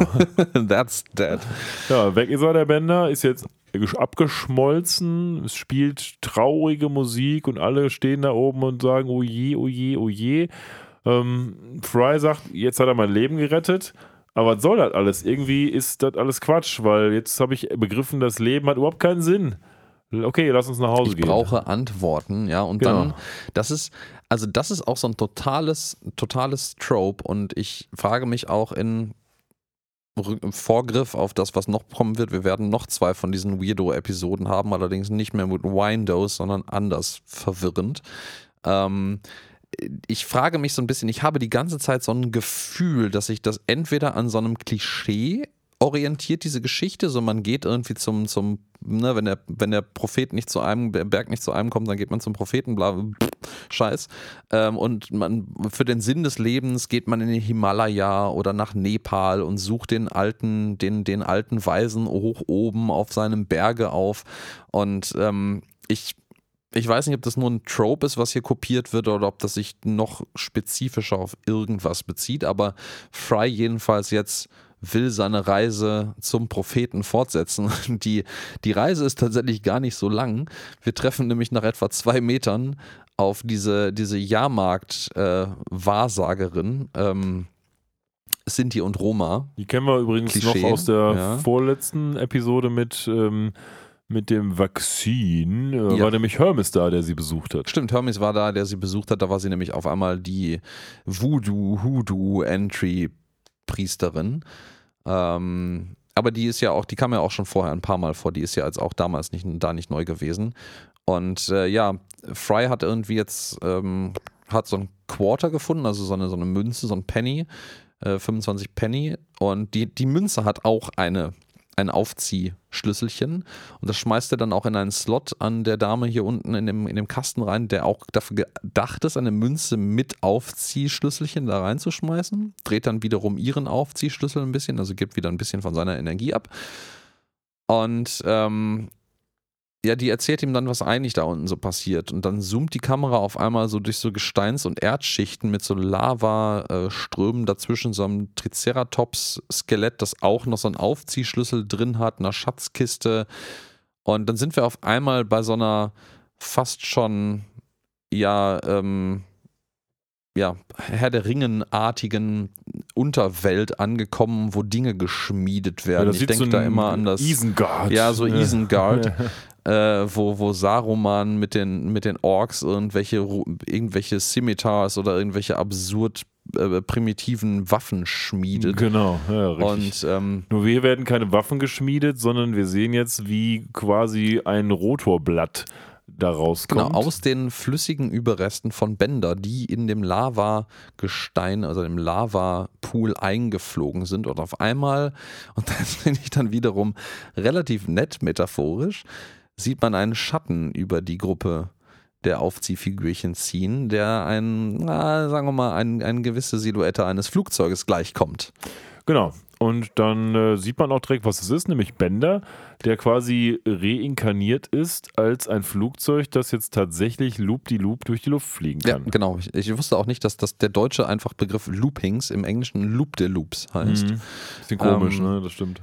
Und äh, ja, und dann sagt Fry so, oh, der, der, der Robot-Typ hatte recht, ähm, die Seele ist wirklich ähm, ja, ewig. Und ähm, finde ich, ich finde die, die äh, Anpassung von Gen Benders Catchphrase ähm, sehr schön. Und er sagt nämlich hier, Bite my enlightened äh, Metal Ass, sagt er. Metal Ass Mortality. Also ähm, ja, beiß mir in den, das kann man nur sehr schlecht übersetzen, beiß mir in meinen erleuchteten Metallarsch Ewigkeit, äh, nee, nee, Sterblichkeit. Ja. Ich bin 40% Aerodynamic ähm, und ich, äh, ähm, sagt Hermes Conrad, rechnet das mit so einem Taschenrechner, der auch so ein Aufziehschlüsselchen hat, auf und sagt so, das ist nicht aerodynamisch genug ja. und der hat da leider völlig recht mit. Ja, das stimmt. Ähm, Deshalb Bender ja. fliegt gegen den nächsten Berg explodiert. The hm. End. The End. Jetzt muss ich mal eine ah. Frage stellen, bevor wir weitermachen. Was, welche Moral aus der Geschichte nimmst du jetzt daraus mit? ähm, das, das Ende ist schmerzhaft und ähm, es ist nicht wirklich ein Ende und es fängt immer wieder von vorne an. Aber was, was will uns jetzt das, dieses, dieses Einspieler sagen? Dass irgendwie Reinkarnation besser ist als das Konzept der Kirche? Oder was was ist was es ist hat so einen Vibe davon ne irgendwie oder dass das Reinkarnation äh, ich sag ich, ich, glaube ehrlicherweise ich weiß nicht genau wie das wirklich so was ist das Hinduismus dann oder diverse andere Religionen die das vielleicht auch äh, benutzen. Ich weiß gar nicht so sehr ob Wiedergeburt also zumindest in dem Klischee ist es ja immer, du kannst je nachdem, wie du dich in deinem jetzigen äh, irdischen Leben als Mensch verhalten hast, wirst du halt irgendwie quasi dafür bestraft oder be gelobt, indem du halt als irgendwas total Unterwürfiges oder, oder Unfähiges oder irgendwas total Gutes wiedergeboren wirst. Da ist also auch schon so eine, ja, so, eine, so, ein, so ein pädagogischer Wert, nenne ich das mal, äh, mit dabei. Es ist nicht ganz so übel wie die Hölle, wo du dann den Rest deines Lebens ähm, bis in die Ewigkeit dann äh, in einem Fegefeuer verbringen musst, wenn du Scheiße gebaut hast. Das ist sehr absolutistisch und ich finde, wenn man das mit so einem Wiedergeburt-Gedanken hier verbindet, ist das eigentlich verglichen mit dem, was der Robot Priest gesagt hat, eine relativ positive Geschichte. Ja, würde ich auch sagen. Auf der anderen Seite ist für mich die Botschaft irgendwie nicht klar. Also, ja, das hat alles irgendwie so ein bisschen Metaphysik und Religionskritik in sich, klar, aber also was mir das jetzt genau sagen sollte, das weiß ich jetzt immer noch nicht. Nee, also es war aber halt auch nur ein kleiner Werbespot für die Windows. Wir sind nämlich jetzt, und da kommt ein Sprecher aus dem Off, ähm, zurück und sagt so, ja, und jetzt zurück zu unserem Programm. Wir sind also hier eigentlich in einer Werbesendung in der Mitte einer ja, Kinderserie möchte man ja, sagen. es geht also zurück. Wir erinnern uns, Fry liegt am Boden und weint und ähm, der Prince of Space will Lila heiraten. Das ist ja eigentlich die Main Story und dort sagt der Walross King, der sagt, ja, du willst sie heiraten? I forbid it. Ja, ich erlaube das nicht, dass du mit einem ähm, ja, gemeinen, gemeinen Volkmädchen äh, dich vermählst und äh, dann, dann da ist Fry auf einmal irgendwie wie, als hätte er einen Schlaganfall gehabt, aber das ist die ganze Zeit ja schon so ein bisschen so. Also, boah, das war aber knapp irgendwie. Komm, lass uns nach Hause gehen, Schatz. Zu Lila. Ja, der hat irgendwie nicht begriffen, Und, was da los ist. Ja, aber die, der sieht dann einfach, wie Lila halt ja, ihren, ihren geliebten Prinzen, den sie seit einer halben Stunde kennt, ähm, einer Stunde vielleicht mittlerweile, ähm, ja, mit, mit Tränen unterlaufenem Auge anschaut und er auch sehr traurig darüber ist. Und dann, da ist Fry dann aber für einen Moment jetzt wieder plötzlich Fry Fry ähm, weil er jetzt auf einmal sieht, ey, Lila geht's scheiße und so absurd das in der Situation auch ist, er möchte da was dran ändern. Also er möchte in diesem Moment, dass Lila glücklich ist und sagt so, ey, weißt du was, Lila ist nicht gewöhnlich, die ist nicht einfach irgendeine ein, eine Pöbelfrau, die dein toller Prinz heiratet, sondern sie ist tapfer, sie ist äh, gut und sie ist artikuliert. Dann sagt Lieder darauf bläh. Das hat ja. mich ein bisschen an die Folge mit den Gehirnen erinnert. Mit den Gehirnen? Ja, ja, ja, ja. Lila, give me a topic. Duh. Ja, genau das. Und ja. fra fragt Fry den King auch zurecht, hör mal, wie kannst du denn da, lieber König, wahrer Liebe im Weg stehen? Wahrer Liebe im Weg stehen. Und diese, die Queen hier, die Space Queen Infitia, die wird sich schämen. Dann haut er so gegen das Porträt, wo die Nudeln drin sind. Und plötzlich steht da drunter so ein fetter Eimer mit kochendem Wasser, sodass er sich da die Nudeln kocht. Ja, der, der der, der, der Fake, ähm, ja, der, der Fake-Kamin ist auf einmal zu so einem, so, so einem halb richtigen Kamin geworden oder eher so einer Kochplatte mit so einem riesigen Topf drauf, wo genau. auf einmal das Nudel, ihre nudelige Exzellenz, Queen in Infinita, Sehr in Einzelteilen reinfällt und der, der, der König ist natürlich außer sich vor Wut. Und äh, Fry guckt so in den Kochtopf und meint so, ich war noch nie so wütend und hungrig. genau. Schlechte Kombination, wenn gerade das Porträt in ihn reingefallen ist. Ja, probiert dann so ein paar gerade frisch gekochte Nudeln, meinst du, er braucht ein bisschen mehr Salz. Aber, wie, aber vor allen Dingen, wie er das sagt, she needs salt. Ja, sie braucht mehr Salz. Und der König darauf so, meine Frau braucht keine Gewürze. das, das war, war absolut random random. ich finde es großartig. Aber witzig. Ich fordere dich zu einem Duell heraus. Ja, dann ja. geht's okay. Und wenn ich gewinne, sagt Fry, dann bläst du die, ähm, die Hochzeit ab. nee, sagte, nicht ab. Nee, nee, nicht ab. Dann gibt es dann gibt's die Hochzeit, wenn Fry gewinnt. Und wenn, ja. und wenn, er nicht gewinnt, dann fliegt sein Kopf ab, sagt, sagt der ja, King of Space. Ja, ja, ja. Das ist, and if I win, your head is off. Ja. Genau. So, man hat Dramatische also Musik, die beiden Liebenden gucken sich an und zack, wir machen wieder eine Blende nach, nach Grau in die, ähm, in die Farblosigkeit. Die Commercial-Welt. Futurama wird Ihnen präsentiert von Round Wheels. Ja, Round Wheels, etwas, was wir ja gar nicht so richtig kennen in Futurama. Plötzlich runde Räder. Dann kommt so ein schöner Werbespot, ähm, wo nochmal gesagt wird, dass die runden Räder nicht an den, bei den dabei sind, wenn man die ja, kauft. So ein, also, das, man sieht in der Mitte so, so, so ein Rad von so einem Spielzeugauto, was drumherum brennt. Und das ist halt ganz, ganz eindeutig Hot Wheels. Hot Wheels, natürlich. Ähm, die, die äh, Spielzeugautos und äh, die man über diese, diese Dada-Bahn nannte sich das äh, ja, genau. früher. Mhm. Ähm, was wahrscheinlich ein anderes Franchise und, und Trademark ist, einfach äh, gefahren. Und auf einmal hat man diese ganzen, diese Plastikschienen, über die diese Autos fahren. Das, das hat auch so einen, das hat so einen ganz leichten Tron-Vibe. Äh, Es gibt heute gehabt. auch, mein Sohn hat sowas, allerdings von der Firma Haber, glaube ich. Ähm, die stellen das halt auch her für kleine Kinder. Genau, und ja, ich habe mich sehr gefreut. Endlich hat hier mal was Räder. Ja. Äh, also das, diese gesamte Sub-Episode, die jetzt kommt, bezieht sich ja auf die Round Wheels, die Räder. Und da gibt es so einen lustigen, so einen lustigen Jingle, der die ganze Zeit irgendwie singt, "Oh, Round Wheels, Round Wheels, kauf, kaufe die Round Wheels. Dann sind, haben wir wieder einen Hund, der eine Katze jagt, diesmal in Autoform Genau. über diese Strecke. Ähm, Und sind auch wieder im Planet Express Hauptquartier, das allerdings Genau. Teil von so einer riesigen Bahn ist, weil die ganzen Autos müssen da irgendwie hinkommen. Und Ja. da es jetzt keine Raumschiffe mehr sind, sondern sich mit Rädern bewegt wird, ja, alle sind Autos. Genau, alle sind, alle sind Autos. Der Konferenztisch ist jetzt auch zu so, einer, so einem Drehscheiben-Parkplatz, Parkhausautomaten geworden. Ähm, da stehen alle drumherum, sehr eindeutig zu erkennen, wer wer ist, an der Ja. Art und Weise des Autos. Lila hat so ein riesiges eines Auge vorne und ist halt einfach weiß-lila. Fry ist komplett rot. Ähm, und Bender hat seine übliche Bender-Blechfarbe. Amy ist komplett rosa. Soldberg ist natürlich dieses rötliche und Hermes hat sein, sein, sein grün und der Professor ist einfach so ein alter Beetle. Ja, und der sagt, mal hier, gute Neuigkeiten. Ähm, wir müssen was zum Saturn liefern. Und sitzen da eben dran. Wir müssen nämlich da so ein Stück liefern, so ein Replacement-Track, also quasi ein, Stück von einer, ein von einer Stückchen Ersatz Strecke. von der Strecke müssen wir zum Saturn liefern. genau. Und ähm, alle, man, alle ja, fahren mit. außer wer? Soldberg, weil Soldberg ist ja der unbeliebteste. Das genau, und es passt man noch ja eine mittlerweile. 6 in das Shipmobil, also das Planet Express Schiff, was jetzt auf einmal so eine, so eine fahrende Garage für sechs Autos ist. fand also ich so, ein, aber so ein schön. Fahrzeugtransporter. Weil mich erinnert das so sehr an diese Sachen, die man halt kaufen kann. Das sah so typisch aus wie so ein Kinderspielzeug, das man sich kaufen kann. Packe sechs deiner Autos in das coole Planet Express Mobil. Das kostet Ja. nur 100 Euro. Ich, ich finde im Übrigen auch, ob der Tatsache, dass diese Sub-Episode sich komplett um, um Räder, also Autos auf Rädern dreht, es bleibt seinem Trope getreu, dass man die Räder extra kaufen muss. Das ist noch so ein, äh, so ein, so ein kleines absurder Seitenhieb auf Futuramas Aversion gegen Dinge, die Räder haben. Ja, das stimmt.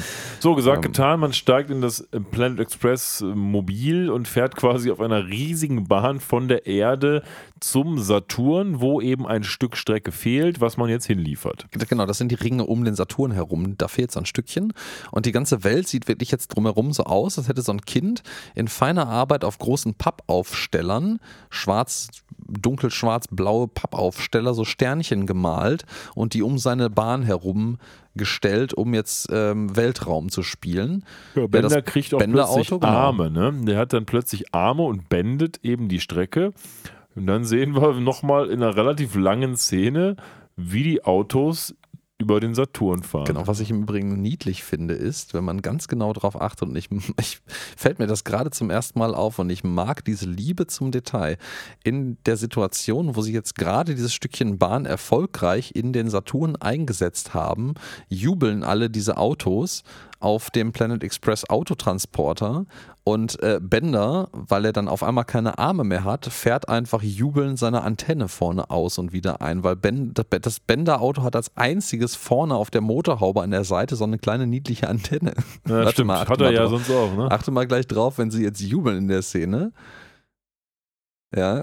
Naja, stimmt, die geht dann so hoch und runter. Finde ich, find ich super als Detail an dieser Stelle, dass die Animateure sich da, die, die Animateure, ähm, äh, wir sind hier nicht im- beim Cluburlaub, aber Ja, ja. das heißt trotzdem dann genauso jetzt gerade ähm, die Mühe gemacht haben, das zu animieren. Ja, es fahren alle freudig strahlend über die Saturnringe und ähm, ja, Außer Soldberg. Außer Soldberg, der betrachtet es traurig von unten aus dem, vom Boden vom Planet Express Hauptquartier und hat auf einmal so niedliche kleine Scheibenwischer an den, den äh, Scheinwerfern, Schrägstrich Augen, die ihm die Tränen wegwischen. Ich finde das grundsätzlich mal ganz nett, dass wir jetzt hier eine Episode, eine kleine Mini-Episode haben, wo das thematisiert wird, dass Soldberg immer oft alleine gelassen wird und Mhm, irgendwie so mhm, das mhm. hässliche Endline der Crew ist. Ja, und sitzen dann noch alle schon auf der Couch, die auch so einen Sechser-Pack hat, quasi, wo man hochfahren kann und gucken irgendwie Fernsehen. Und davor liegt so ein geiler Kinderzimmer-Spielteppich. Ja, den der hat so mein Sohn auch, Autostraße, tatsächlich. So eine Straßenteppich. Den hatte ich früher auch mal irgendwann mit Sicherheit. Ja, und Soldberg sitzt halt wieder abseits, wie du richtig sagtest, ne? Und wieder ist es Hermes, der ihm was drückt. Ne? Ich sage, hör mal, Soldberg, keiner mag dich, weil erstens bist du depressiv und du machst uns alle auch depressiv. Ja. Also ja, lass es ja. mal sein. Und du redest, während wir Fernsehen gucken, also halt die Schnauze. Genau. Ähm, dann dann ähm, gibt es die, die Nachrichten, die jetzt Route 2 News heißen, wieder. Oder heißen nicht schon immer, die heißen nicht schon immer so, das ist jetzt Autothema. Ja, ja. Äh, die, auch die Autothema. heißen, die heißen äh, Channel Route 2 News normalerweise, aber jetzt ist es Route 2 zu einem äh, Auto. ähm, Also Route 66 genau, Route mäßig. 66 äh, Logo geworden. Und ja, dann haben wir wieder Linda und Morbo auch als Autos, die ähm, uns hier die äh, neuesten Nachrichten präsentieren, nämlich eine, eine ähm, ja, rasende Verfolgungsjagd ähm, kam plötzlich kam zu einem Ende, als Reibung alle Autos dazu gebracht hat, anzuhalten, also na, nach und nach äh, langsamer zu werden. Das Schöne ist, in dieser Nachrichtensendung wird im Hintergrund so, so ein Bild eingeblendet von so einem böse böse guckenden Polizeiauto, was so einen besorgt guckenden Sportwagen verfolgt. Und darüber ist eine Formel eingeblendet. Ähm, wo ich mir die Mühe gemacht habe, das natürlich nachzugucken. Äh, und es, es ist tatsächlich eine korrekte Formel für Luftwiderstand plus Reibungswiderstand äh, gleich Masse mal dv durch dt ist also die Beschleunigung, äh, also die Kraft, die das, das Auto selber aufwenden würde. Also es ist, es ist eine korrekte Darstellung von einem, von einem Auto, was Windwiderstand und Reibungswiderstand hat und äh, deswegen eine Bewegungsgleichung darstellt. Das ist mal wieder schönes, schöne Liebe zum Detail hier. Ja, das stimmt. Ja, ähm, dann geht's wieder so los. Morbo hat noch was zu sagen über ganz, ganz viele ähm, Opfer. Aber jetzt kommt etwas, was plotrelevant ist, Mhm. denn diese Opfer haben ein mysteriöses Video gesehen, was online rumgeistert. Ja, Und, ähm, und- das will man jetzt mal zeigen. Das will, genau, alle diese Leute, die gestorben sind, haben dieses mysteriöse Video gesehen, kurz bevor sie gestorben sind. Und Linda so, ey, lass uns doch mal ein bisschen was von diesem Video sehen. Dann sieht man hinter uns so äh, weißes Rauschen auf dem Fernseher eingeblendet. Die Kamera zoomt rein und das ist so eine, so eine, so eine äh, ähm, verstörende Szenerie. Und ich habe das gerade genau am richtigen Zeitpunkt gestoppt, weil mir dieses Detail nämlich auch nicht aufgefallen ist ähm, von, so, von so Autos in, in, in Situationen. Da sieht man nämlich jetzt hier auf einmal so eine Schlange von Autos, die alle an einem Au Gebäude anstehen. Das ist DMV, das ist nämlich, glaube ich, die amerikanische Entsprechung vom TÜV.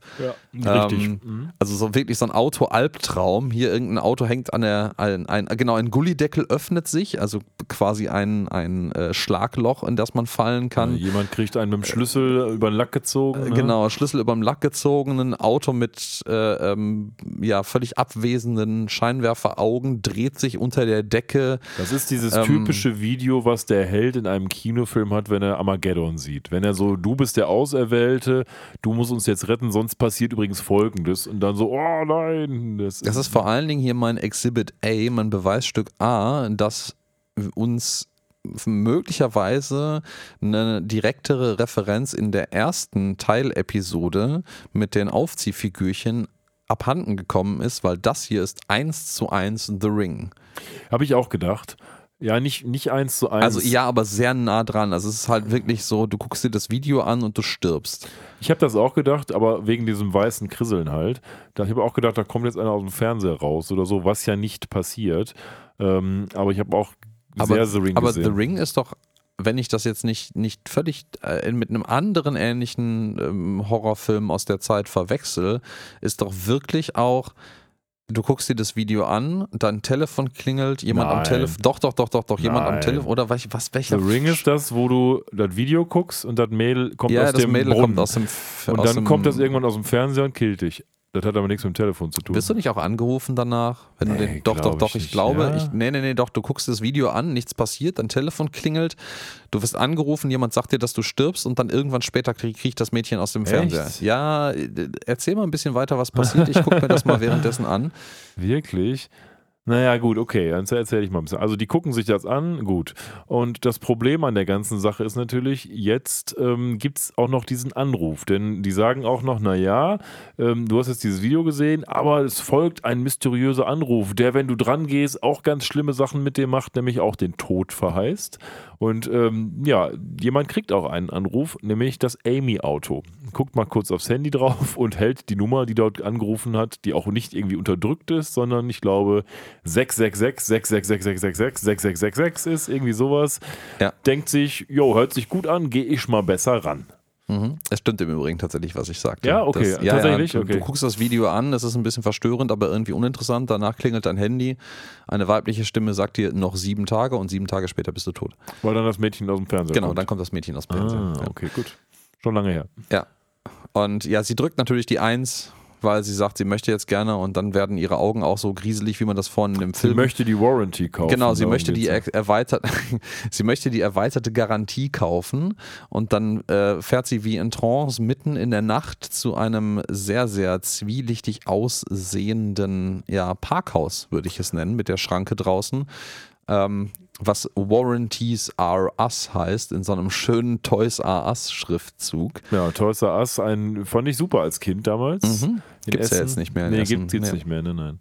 Das Und stimmt. ja, dann ähm, ja, fährt sie vor, halt wie in so einem, ja, so eine Schranke halt, ohne, ohne Schrankenautomat, sondern mit so einer Gegensprechanlage, wie man das ja auch kennt, äh, den Pförtner anzurufen, so, hey, ich bin hier im Übrigen äh, da, um meine erweiterte Garantie einzulösen. Ich habe meinen 3 Uhr nachts, meinen 3 Uhr nachts Termin. Ja, und dann öffnet sich die Schranke, sie möchte durchfahren und dann schlägt diese Schranke mit so einem Blick auf so einem, so einem äh, äh, abnehmendem Mond, der eigentlich auch so ein riesiges Rad ist, runter und man sieht, wie die Schranke quasi das durchfahrende Auto, also Amy in diesem Fall, in Einzelteile zerschlägt und zerstückelt und nur noch so ölverschmierte Reste übrig bleiben von ihr. Ja, Fade to Black und ab ins Planet Express Hauptquartier zurück. Da sind ähm, Lila und Fry, Fry, Lila und Fry gerade am Kisten schleppen und sagen sich schon hast du eigentlich mal irgendwie Amy gesehen? Nö, habe ich nicht, sagt der Fry. Oh, mal, warte mal, mein Telefon klingelt. Hallo, hallo. Man sieht schon, ähm, anders als Fry das offensichtlich nicht gesehen hat, dass das wieder diese 666-Nummer ist. Er geht kurz ran und plötzlich, kabums, sind auch seine Augen so wie die von Amy gerade, nämlich, ähm, ja, wie nennt man das? Weißes Rauschen? Ja, das ist so weißes Rauschen in, Ja. in, in Video. Also wie man früher so ein Fernseher, der, also ein, für die, die das noch kennen, äh, So ein so, Krisselbild so halt. Genau, so ein Krisselbild. So ein analo- analoger alter Fernseher, so ein Röhrenfernseher, der allerdings auf einen Kanal eingestellt ist, den es nicht gibt. Also wo man dieses schwarz-weiße Rauschenbild quasi hat. Genau. Und ähm, ja, Ja, gesagt, getan. Die haben Beide. also auch wieder dieses beide. Rauschen. Mhm. Beide fahren auch zum Warranties Are Us. Und jetzt sieht man auch Und- tatsächlich mal so ein bisschen in Großaufnahme, was passiert. Die Schranken zertrümmern die Die, beiden. genau, die werden von der Schranke in Einzelteile geschrottet. Und plötzlich waren es nur noch vier Bänder, äh, Soldberg, Hermes und der Professor. Exakt. Und die sind jetzt auch sehr besorgt äh, beim, beim nächsten Daily Meeting an ihrem ja, Tischparkplatz und ähm, er dann, boah, wer wird es als nächstes sein? Wen wird es treffen? Was passiert hier nur? Und dann äh, sagt, ähm, ja, das, das Bänderauto noch so, ey, hör mich, hör doch mal auf zu labern und mir Angst einzujagen, während ich am Telefon bin. Und ja, er ist am Telefon. Das gleiche passiert wieder mit ihm. Ja. Er schmeißt das Telefon weg und fährt mit quietschenden Reifen weg. Und da haben wir so ein ganz kleines bisschen Foreshadowing, weil Soldbeck dann nämlich noch so, so halb mitleidig sagt so Goodbye, Robert. Ja, das stimmt. Ja, auf Wiedersehen, Roboter. Ja, schon. Wobei er ihn ja öfter Robot nennt. Mhm. So, was passiert jetzt? Der Professor sagt, so, jetzt müssen wir mal gucken, was hier los ist. Wir fahren mal hinterher. Also ja, wir, wir Soldberg, fahren ein Rennen hinter ihm hinterher. genau, Soldberg und der Professor Ja. nehmen also die Verfolgung auf.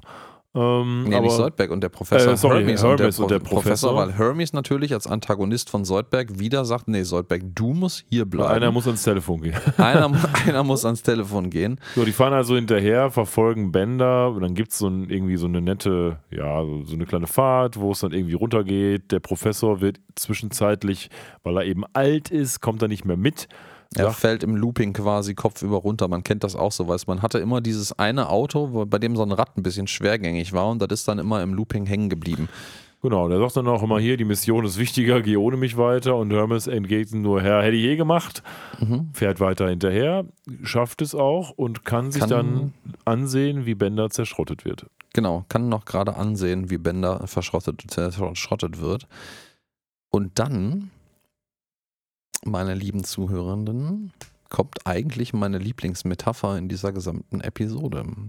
Metapher, okay. Ja, Also ich, Ähm, gut, erzähl mal. Genau, Hermes Conrad, wir wissen ja alle, dass der so eine generelle Problemlösungsstrategie hat. Man kann irgendwie alles mit Limbo-Tanzen äh, lösen und der Limbote dann auch unter der Schranke dadurch. Also er geht nicht in den Limbo, sondern er entkommt dem Tod, indem er Limbo macht. Ja, ja, ja. So, Mhm. ah, finde ich, finde ich schön. Ja, und er wirklich, er, er klappt seine Reifen aus, um niedriger zu werden. Er legt sich quasi tiefer. Woran hat dich das erinnert? Ähm, und äh, krabbelt da unten drunter durch. Woran hat mich das erinnert? Ja, diese, als er seine Reifen so schräg macht, ja quasi.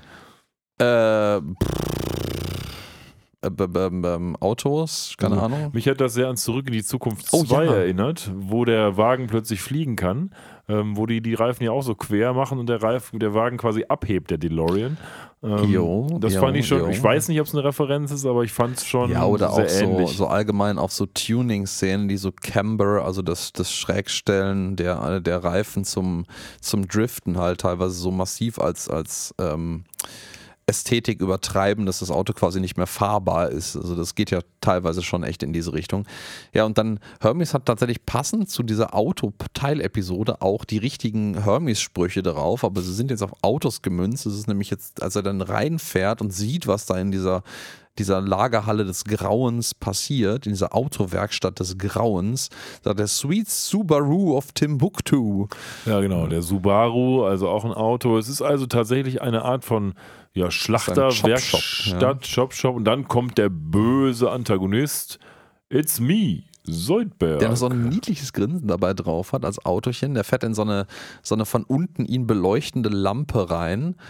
Und dann Aber sagt man Hermes, sieht schon, was los ist, ne? Also Ja, Hermes sieht ja, es noch ja, nicht. Er sagt damit, boah, ich dachte schon, du bist der Böse, aber man sieht hier schon, dass Soldberg gar nicht mehr wirklich Soldberg ist, sondern schon Frys Verdeck oben auf hat und so eine Art von Homunculus geworden ist. So ein Golem aus verschiedenen Teilen, ne? Ja, ja, ja. Meinst so, ja, dann, dann sind wir nochmal bei so einem letzten Seitenhieb von äh, Hermes, der sagt so, boah, ich dachte schon, du wärst der Bösewicht, aber nee, normalerweise haben Bösewichte mehr Charisma, das kann gar nicht sein, du bist nur langweilig.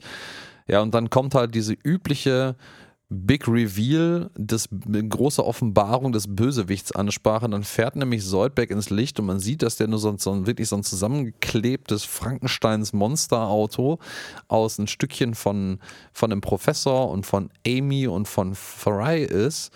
Und ähm, meint dann so, ihr habt mich immer alle ausgeschlossen und deswegen habe ich euch jetzt alle in mich integriert. Er ist so ein Ja. bisschen so, ähm, ja, wie würde man sagen, Kindergartenpsychologie, aber Ja, aber ich, ich habe aber gerade auch so, so ein Flashback. Ähm, und ich glaube, dass das ist wieder ein Trope geklaut aus irgendeinem anderen Horrorfilm. ja, das äh, gab es wo, ja schon Wo einer oft. sich seine Freunde irgendwie aus, aus Leichenteilen zusammennäht. Ja klar, so das Kack. gibt's, das gibt's öfter mal. Ähm, ja, und hier ist, hier sagt er noch ganz stolz, hier ist meine, meine neu, mein neuestes Zubehörteil. Ähm, Benders glänzender äh, Abga äh, Auspufftopf. ja. Ähm, also Schalldämpfer, Muffler. Ähm, so eingedenk seines äh, Shiny Metal Airs. Und den setzt er sich dann ein und dann hört man so, eine, so ein dumpfes äh, Bänder, der so Bite my Shiny Metal, ah, forget it. Ja, die können also offensichtlich alle noch reden, diese Einzelteile. Mhm, mhm. Die jetzt- sind noch alle bei Bewusstsein, möchte ich mal sagen. Das ist viel grausamer. Genau. Erinnert Ja. mich auch so ein bisschen an eine Doctor Who-Folge, eine ganz schlimme, aber lassen wir das lieber. Ähm, also, ähm, Soldberg sagt: So, Hermes, du fehlst übrigens noch. Haha, wir werden bald für immer zusammen sein. Sprach's, machte dann äh, Soldberg in so einer Presse platt und nimmt sich dann Soldbergs Front-Spoiler. Allerdings, es dürfte äh, klar sein, Soldberg ist halt nicht Soldberg, wenn er nicht was Dummes macht. Er wirft quasi sein eigenes Soldberg-Gesicht weg und packt sich Hermes Gesicht drauf und damit hat er eben offensichtlich auch die Kontrolle verloren und plötzlich kann Hermes dieses ganze Golem-Ding kontrollieren. Ne? Mhm, mhm, mhm. Und dann ist halt Soldberg doch, oh, ich habe aus Versehen meinen Mund abgelegt. Und dann ja, wird, dann wird Soldberg überfahren von dem jetzt von eigentlich allen anderen mittlerweile dann kontrolliertem Fahrzeug, was ja so ein, so ein Mittelding aus allen ist. Und ja, wie die erste Episode auch, es ändert in einer Tragödie. Die crashen halt einfach draußen vor der Wand und sind tot, aber irgendwie auch nicht. Weil, Weil- sie ja die Warranty gekauft Genau, haben. weil ähm, sie ja die erweiterte Garantie gekauft haben, die jetzt irgendwie doch zum Tragen kommt und plötzlich baut man das, ist, fährt das alles wieder. Ähm, Strange. ja, das, das, hat, das hat so einen Spielzeuge, die schon längst tot sind und immer wieder zusammengeklebt und wiederbelebt werden, Vibe auch, finde ich. Äh, das habe ich tatsächlich auch in einer der, der Reddit, üblichen Reddit-Threads neben einer ganzen, ganzen, ganzen Menge Hate gegen diese Episode gesehen, ähm, dass das auch so eine so eine Metaebene hier ist, dass man die, die Spielzeuge halt nie in Ruhe lässt. Das hat dann so ein bisschen, geht dann Richtung Toy Story und, und Spielzeuge haben auch ihr eigenes Leben, sondern dass man die halt immer und immer und immer und immer wieder ähm, auspackt und den gleichen Scheiß damit macht. Ja, auch da frage ich mich so ein bisschen, was ist die tiefere Botschaft? Ja, du hast jetzt schon so ein bisschen was erzählt dazu, aber ist das wirklich eine tiefe Botschaft? Ähm, Es geht jetzt know. nicht übermäßig deep, aber Nee, es ist eine Botschaft, Ja, keine okay, Ahnung, die man okay. rein interpretieren kann. Vielleicht, vielleicht ist es auch so wie bei manchen der, der mir, von mir damals fürchterlich verhassten Gedichtinterpretationen, wo man sich immer so gefragt hat, ist das wirklich Absicht vom Autor gewesen oder ist das irgendwie nur 15 Level of Deepness reininterpretiert in was, wo maximal zwei Level of Deepness intentional, also absichtlich dabei waren? Man weiß es nicht. Wir sind jetzt jedenfalls wieder bei der absurden Rahmenhandlung dieser Episode angekommen, weil jetzt auch diese Mini-Episode wieder zu ihrem Schluss gekommen ist. Und äh, wir sind jetzt bei dem angekündigten Duell, wo nämlich Fry für seine Geliebte mit dem König des Weltraums darum kämpft, dass sie heiraten darf, und zwar den Prinz des Weltraums. Und wir sind jetzt hier bei so einem klassischen Jousting-Wettbewerb, also so Lanzenstoßen. Ja, die werden allerdings nicht auf irgendwelchen Pferden, sondern auf den Lamassun, wie auch immer die Lamassus, ich weiß nicht, wie die Mehrzahl von Lamassu ist. Das sind so ja, hybride Wesen, so Chimären, die irgendwie so eine Art von, ich muss gerade mal gucken, woraus sie genau bestehen. Also ich habe es mir hier mal aufgeschrieben. Also es ist, glaube ich, auf jeden Fall ein Adler. Stierkörper, Flügeln mit Adler und menschlichem Kopf. Ja, ist genau. ein geflügelter assyrischer Schutzdämon. Also eigentlich machen die was Gutes, ähm, nämlich sollen so übel abwehren, die guten äh, As Lem Lem Lemassus, wie heißen sie? Äh, sie Ja, heißen wie auch immer. Lamassus. So. La Lamassus.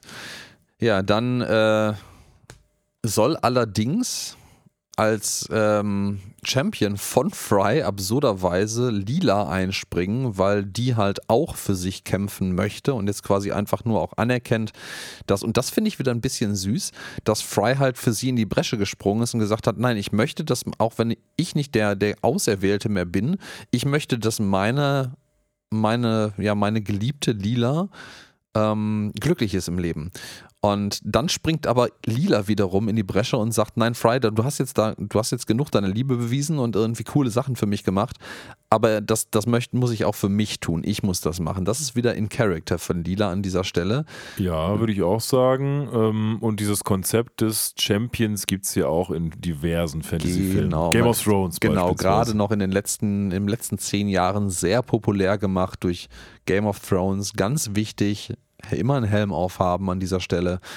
Ähm, Ja, dann Augen haben wir noch eine, eine augenscheinliche Star Wars-Referenz, weil diese Lanze, die Lila da nicht bricht, sondern die sie vorbereitet für das Lanzen. Lanzenstechen ist eigentlich auch was anderes. Ähm, das äh, Jousting gibt es, glaube ich, auch keinen richtigen deutschen Begriff für. Ähm. Lanzenstechen ist tatsächlich so, so, so, ähm, so Ringe eigentlich mit der Lanze vom Pferd jetzt runterhauen. ich. Lanzenreiten. Lanzenreiten genannt, äh. vielleicht, ja, das kann sein. Ähm, diese Lanze ist nämlich offensichtlich ein Lichtschwert, also ein rotes Lichtschwert Ja, im so Übrigen. eine Falle von, Laserlanze, ne? Genau, im Falle von Lila. Und ihr Gegenspieler, der na, mutmaßliche Prinz des Weltraums, hat eine blaue Lanze. Sind die blauen Lanzen bei, Leit äh, bei die Lichtschwerter nicht immer die guten eigentlich? Ja, wobei das ich, ja schon, schon. Eigentlich machen die Sis nämlich die roten natürlich und die Jedi unter anderem die blauen. Genau, finde ich eine nette Platzierung hier. Schön ist übrigens, dass der Prinz äh, oder jedenfalls der, der Space-Vertreter hier so hören, die seine, seine Walrusshörner unter seinem Helm auch verborgen Ja, ja, hat. ja, genau. Der hat, der hat auch, der hat seine Walrusshörner auch in so einem Walrushornförmigen Helm an Fortsatz äh, geparkt. ja, und dann es kommt, wie es kommen muss. Ähm, Lila ist natürlich sehr geschickt in diesem Spiel und ähm, durchstößt ihren Gegenspieler straight im Herzen. Und äh, dann kommt dieser Lamassus äh, an und sagt so: Ja, ähm, der König ist tot, lang lebe der König. Ähm, weil ja man mutmaßlich der König eigentlich hier antritt und äh, nur äh, zumindest äh, während der Episode uns gezeigt wurde, wie Lila als Champion für Fry einspringt. Aber, Aber- wir stellen dann fest, Aha, der König war genauso schlau wie Fry und Lila. Der hat nämlich auch einen Champion geholt und der Champion war der Prinz.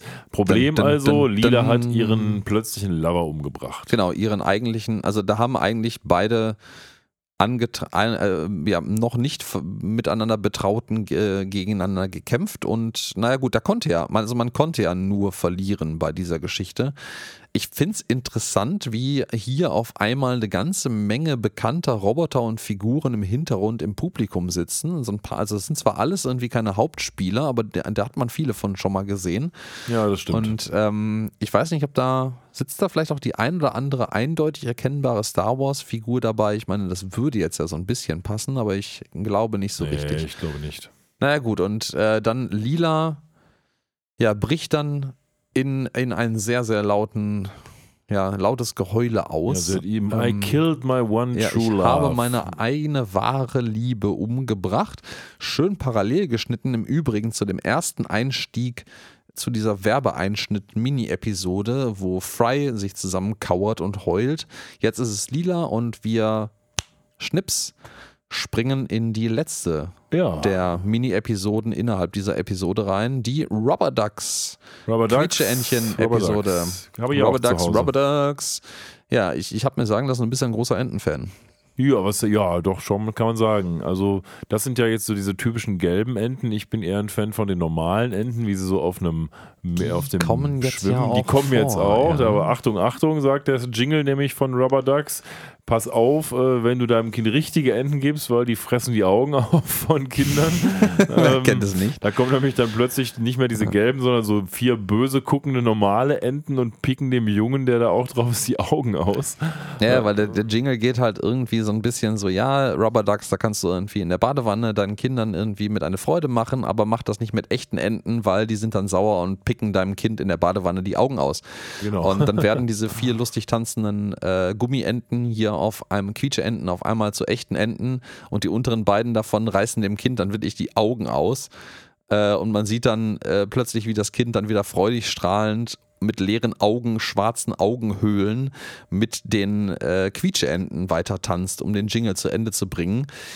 Puh, wow, weird, ja. random und düster. ähnlich weird, was wir danach sehen. Wir schalten jetzt also in dieses tatsächliche, in dieses Product Placement und wieder haben wir Hund und Katze, allerdings diesmal den Entenhund und die Entenkatze. Ja, die sich auch immer beide vor dem Planet Express Hauptquartier jagen. Also Genau. das ist das gesamte wiederkehrende Trope am Anfang dieser Episoden, wo wir dann mal abseits von dieser, dieser Intro-Sequenz wirklich in die Handlung einsteigen. Es ist immer vor dem Planet Express Hauptquartier im Stil der jeweiligen Episode. Genau. Verfolgt sich ein im Stil der Episode passender Hund hinter einer Katze. Verfolgt. Ja, ihr wisst, was ich meine. So, diesmal haben wir eine Welt, die besteht offensichtlich komplett aus Wasser, denkt man erstmal. Und dieses Planet Express Hauptquartier ist so eine Art von Wasserburg, wo auch Wasser drin ist, weil die Enten müssen ja auf irgendwas schwimmen. Und man schart sich als Enten diesmal wieder um den Tisch. Diesmal allerdings nur zu viert. Professor ähm, Seudberg, äh, Fry und ähm, Bender sind es, glaube ich. Und naja, es gibt so einen kurzen Disput darüber, wie denn überhaupt die Welt gezeichnet ist. Und Amy sagt, "Hör mal, seid ihr doof? Die Welt, die ist doch komplett fertig hier. Die ist doch quasi unendlich. Hier, ich habe meine Karte vorbereitet. Ähm, und diese Karte ist einfach nur komplett blau. Das finde ich eigentlich ganz schön. Naja, man diskutiert darüber. Und äh, der Professor sagt: Hör mal, das ist irgendwie alles Quatsch. Ich habe die Karte gemacht und jetzt müssen wir mal gucken, ob es wirklich einen Rand gibt, wo man runterfallen kann. Deswegen äh, schlägt er vor, mal eine Wissenschaftsreise zu machen, um das herauszufinden. Ja, ja, ja. Ich habe auch äh, äh, Freunde, die großer, großer Fan dieser Teil dieser Episode sind, weil sie äh, Enten sehr mögen. Ja, und es ist vielleicht auch so eine gewisse Anspielung auf Flat Earthler, ne? Ja, das, das, das sowieso. Das habe ich sehr gefühlt hier an dieser Stelle. Ja, Flat Earth Society. Der Anfang von dieser Episode, wo man diese, diese äh, nur Wasseroberfläche mit dem Planet Express äh, Hauptquartier, Schiff, irgendwas, Insel in der Mitte sieht, hat mich tatsächlich ein bisschen an diesen einen Teil von Interstellar erinnert, wo die auf dem einen Planeten sind, der nur von Wasser ist, aber das ist hier hundertprozentig nicht gemeint. Mich hat das erinnert an den Film, der quasi früher ständig auf RTL 2 wiederholt wurde, nämlich Waterworld. Oh, den habe ich noch nie gesehen. Hast du auch nicht viel verpasst. Nee, ähm, naja, jedenfalls, man zieht jetzt aus mit dem Planet Express Haupt, nicht Haupt, aus dem Hauptquartier mit dem Planet Express Schiff jetzt und die Enten äh, quaken hinterher. Der Professor, Fry, Amy und Soldberg. Ja, die Soldberg-Ente, ne? Ja.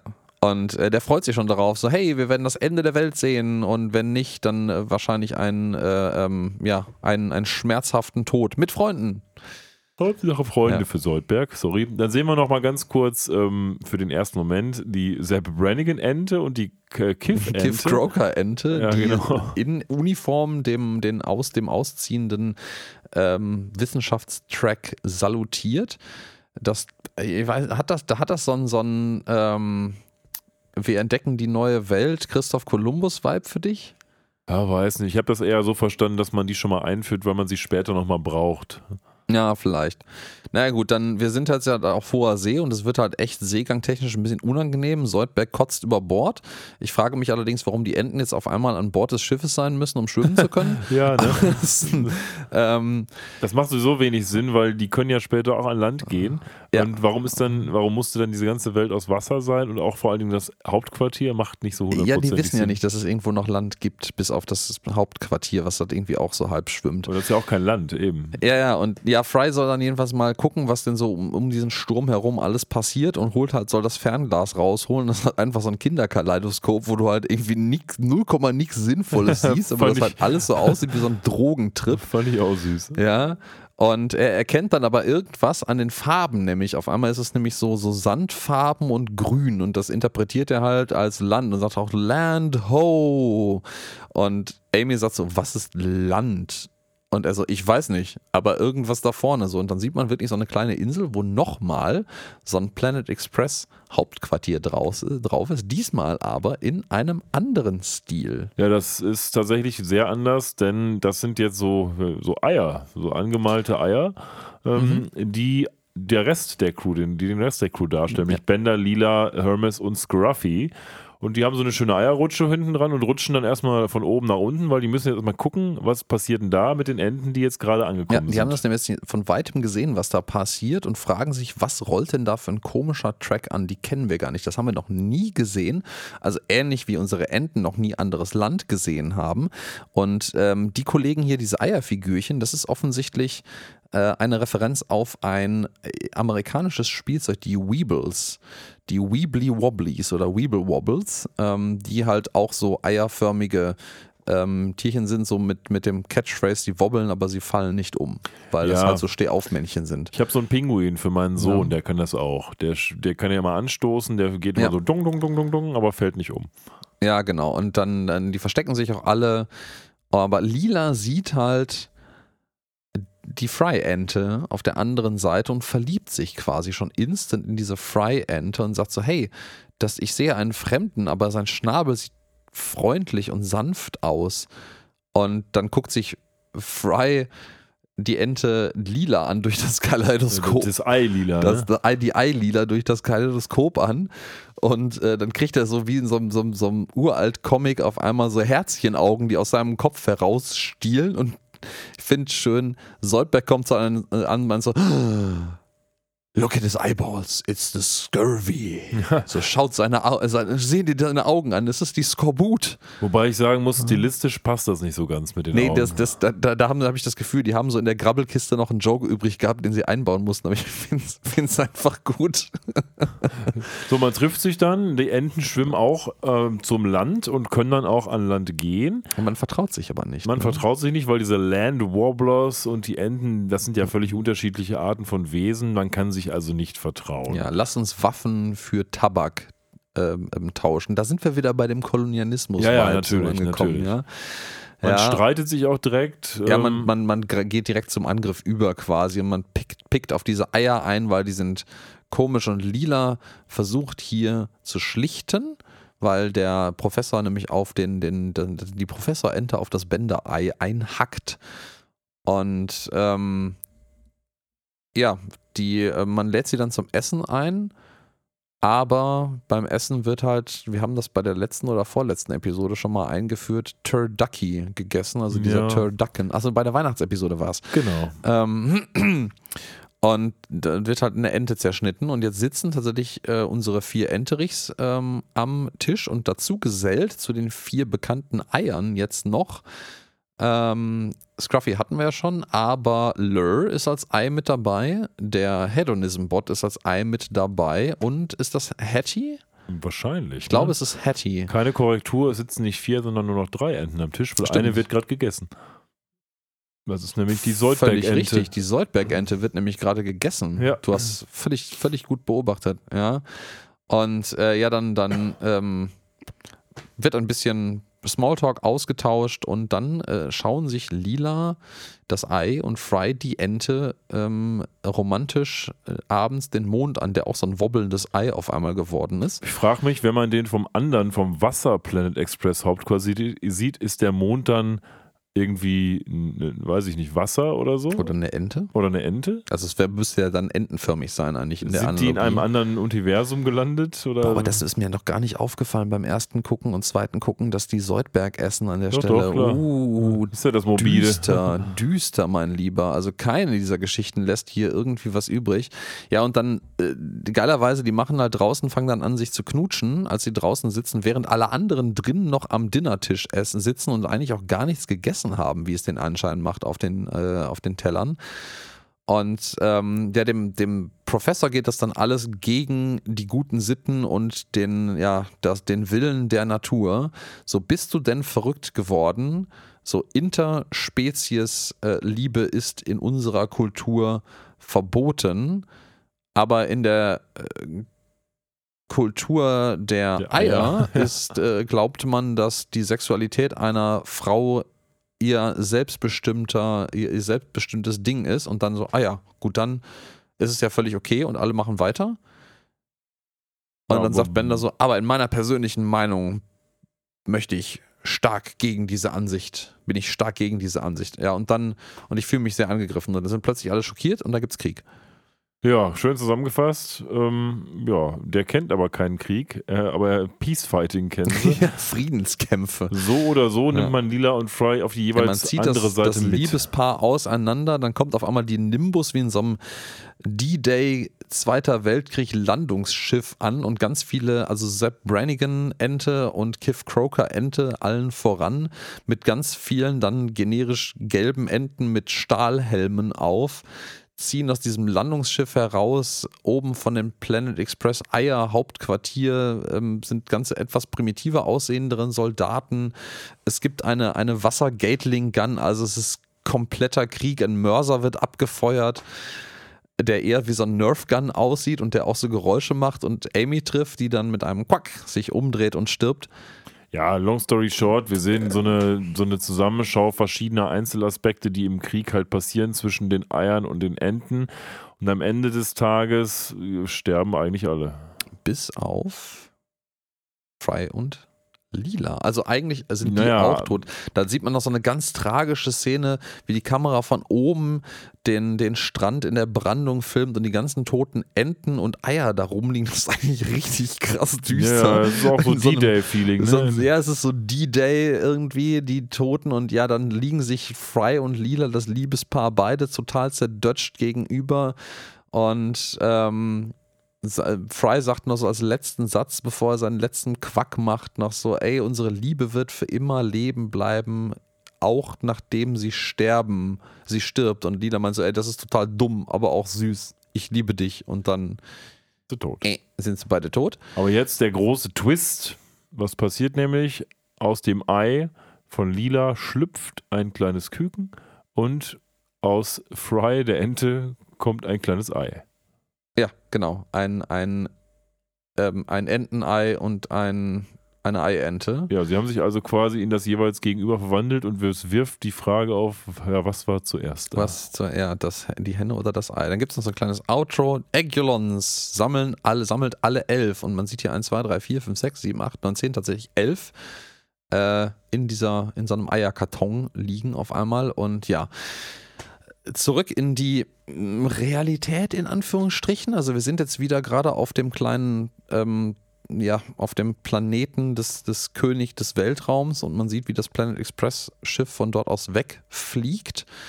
Und ähm, ja, Lila sitzt am Steuer, ein bisschen betrübt. Fry ist auch so ein bisschen, ja, ein bisschen verhalten und sagt so, ey, das tut mir voll leid, dass du deine Liebe, dein, die Liebe deines Lebens umgebracht hast und das das muss total grausam gewesen sein für dich, als deine Laserlanze ihn hm. aufgespießt hat wie eine Wassermelone. Schöne, ja. blumige Aussprache. Aber sie sagt nur, naja, ich war eigentlich gar nicht so richtig mit ihm, äh, ja, ich war nicht richtig verliebt, das war mehr so ein Zauber. Frei, echt jetzt so, so, so ein richtiger magischer Zauber und plötzlich ist der Professor da und sagt, nee, nee, ein Wissenschaftszauber. Ja, und das und war's. Das, das, ist, das ist das ein bisschen Erschreckende. Er sagt so, no, a science spell. Und beide so, oh, natürlich, nehmen sich in die Arme. Die Kamera fährt aus dem Planet Express Raumschiff, was wir von draußen im Übrigen gerade noch als echtes Raumschiff gesehen haben, raus. Auf einmal ist das so ein bänderförmiges Planet Express Raumschiff. Also man hat quasi so eine Bändertextur um das 3D-Modell vom Planet Express Schiff gezogen und der grinst nur noch, macht irgendwie Wii, macht ein paar Loop-de-Loops, fliegt auf die Erde zu und explodiert in einer Atomwolke, äh, einer, einer Atompilz-Explosion und dann Fade to Black Credits Roll. Tja. What the fuck? Tja, tja, tja. Hm. Ähm, es lässt einen so ein bisschen ratlos zurück. Also um einmal, ähm, ich glaube, Robert Anton Wilson in äh, einem seiner Bücher schreibend über ein, eines seiner anderen Bücher. Ich glaube, es ist in Schrödingers Katze oder das Universum nebenan, wo er irgendwie Illuminatus als einen literarischen Verkehrsunfall mit mindestens fünf Autos bezeichnet, wenn ich mich recht entsinne. Ich, ja, das, das trifft es äh, relativ gut. Ich muss sagen, ich weiß nicht so richtig, was ich sagen soll, aber ich bin trotzdem ein Fan. Also, ähm, ja, dann, dann, dann fang doch du doch mal an mit deinem ja, stimmt, Wir sind ja jetzt schon bei unserem Ende sind, angekommen, da kommt ja da. jetzt nichts mehr. Nee, nee, keine Sorge. Ähm, ja, also ich, ich, wie vorhin schon mal erwähnt, ich habe natürlich wieder Reddit gewälzt und diesen einen Reddit-Thread äh, im, im, Englischen ähm, über diese Episode mir in, in, in Auszügen durchgelesen. Das ist irgendwann immer der gleiche Rant gewesen von Leuten, die sich fürchterlich über diese Episode aufgeregt haben und boah, nee, das geht ja gar nicht und ich habe das irgendwie, das ist witzig, es gab diverse Meldungen von Leuten, die das vorzeitig abgebrochen haben und dann doch weitergeguckt haben und es gab unzählige Leute, die gesagt haben, die haben das irgendwie äh, äh auf, auf Gras irgendwie high geguckt und kamen irgendwie nach der Hälfte überhaupt nicht mehr klar wegen den ständigen Kontext-Switches und allen Scheiß. Ähm, und ich war auch erstmal so, what the fuck? Aber ich finde diese Episode wirklich gut, muss ich sagen. Also die ist komplett random. Also es ist natürlich eine Anthologie-Episode und ähm, in, in einer unserer Quellen, ohne dass die wiederum eine Quelle dafür angibt, wurde die auch einfach direkt als Non-Canon, also nicht kanonische Episode bezeichnet, was ich ob des Endes der Episode komplett unterschreiben würde, weil das halt auch super random ist und einfach plötzlich wieder in dieser Spielewelt übergeht. Ähm, das Ganze ist im Endeffekt, kann man, kann man sehen als eine, eine, eine Kritik an so Samstagmorgens Kinderfernsehsendungen von damals. Ich weiß nicht, ob es heute noch gibt in der Form, äh, wo im Endeffekt irgendwelche Miniserien gezeigt werden, die eigentlich ein Vorwand sind, eine Spielzeugserie zu propagieren und zu verkaufen. So funktionieren diese kleinen Mini-Einblendungen hier die ganze Zeit auch.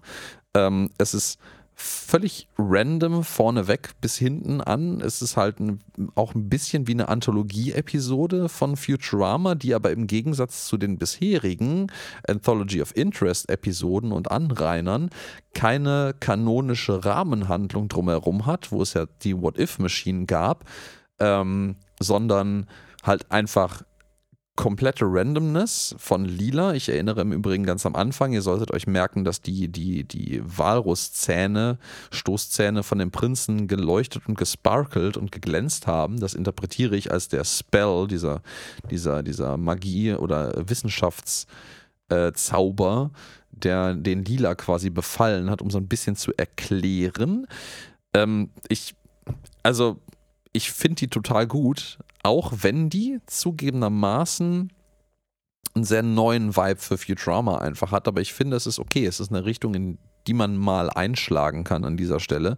Und äh, um auch jemandem aus diesem Reddit-Thread zu zitieren, ähm, auch wenn ich mit der Wertung in diesem Zitat nicht einverstanden bin. Das heißt, ist ein bisschen wie eine etwas schlechtere Rick and Morty Episode bis zu dem Punkt, wo es absichtlich Satire wurde.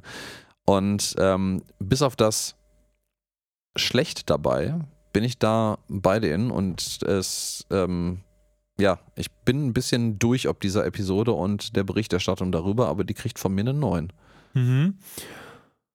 Ja, boah, ich muss echt zugeben, ich bin noch nicht so ganz schlau. Ich habe das ja schon oft äh, gesagt, als wir im Vorgespräch waren, dass ich noch so irgendwie nicht so richtig weiß, wie ich das Ganze bewerten soll, weil eins ist klar, das ist eine Episode, die ist völlig fucked up.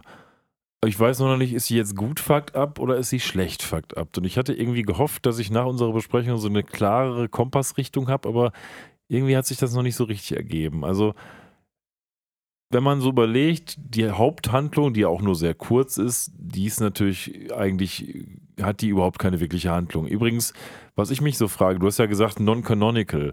Ähm, ja, kann sein. Man könnte es natürlich aber auch so lesen, dass die Episode schon canonical ist, bis auf die Ausblendung am Ende, die wieder ein vielleicht ähm, Spot ist für irgendwas, wo Bender plötzlich das Raumschiff ist, ohne diesmal allerdings das vorzuteasern. Also das kann man ja auch so sehen. Ob das jetzt wirklich so non-canonical ist, da gibt es mir noch vielleicht zu wenig Hinweise zu, weil der Rest der Episode könnte ja so passiert sein. Insbesondere wenn man sagt, ja, da lag irgendwie der Science-Spell auf seinen Walrushörnern. Ähm, weiß ich also nicht, ob das wirklich non-canonical ist, würde ich mal, können wir jetzt noch nicht wirklich sagen, denke ich mal. Äh, ist vielleicht aber auch gar nicht so wichtig. Ähm, was die Hauptaspekte angeht, diese Anthologiefolgen, ähm, da dividiere ich so ein bisschen auseinander. Zum einen hat mich die Episode eigentlich gut unterhalten. Das kann man nicht leugnen. Das war irgendwie kurzweilig, weil es eben auch so viel random Humor war auf der anderen Seite waren immer die, ich habe immer gedacht, die wollen mir irgendwas sagen mit der Episode, weil das ja immer alles irgendwie auch so, einen gefühlt tieferen Sinn hatte. Sei es jetzt die erste Episode mit dem Tod oder auch das mit Soldberg oder nachher die Enten mit dem Henne- und Ei-Problem sozusagen. Man hatte immer so das Gefühl, die wollen einem sowas erzählen, aber man, ich hatte jedenfalls das Gefühl, da ist irgendwas krasses, aber ich bin zu blöd, da zu kapieren. Und ich glaube jetzt, ich weiß gar nicht, ob es da wirklich so eine Botschaft gibt. Und deswegen lässt mich die Episode so ein bisschen unbefriedigt zurück, weil ich irgendwie das Gefühl habe, I don't get it irgendwie. Vielleicht soll das auch so sein, keine Ahnung. Ähm, und deswegen schwanke ich da so ein bisschen. Ich finde, durch die Besprechung hat sie jetzt schon gewonnen. Eigentlich bin ich heute hier hingekommen und habe gesagt, boah, die fand ich nicht so gut. Jetzt geht es ein bisschen besser. Neun ist mir trotzdem deutlich zu hoch.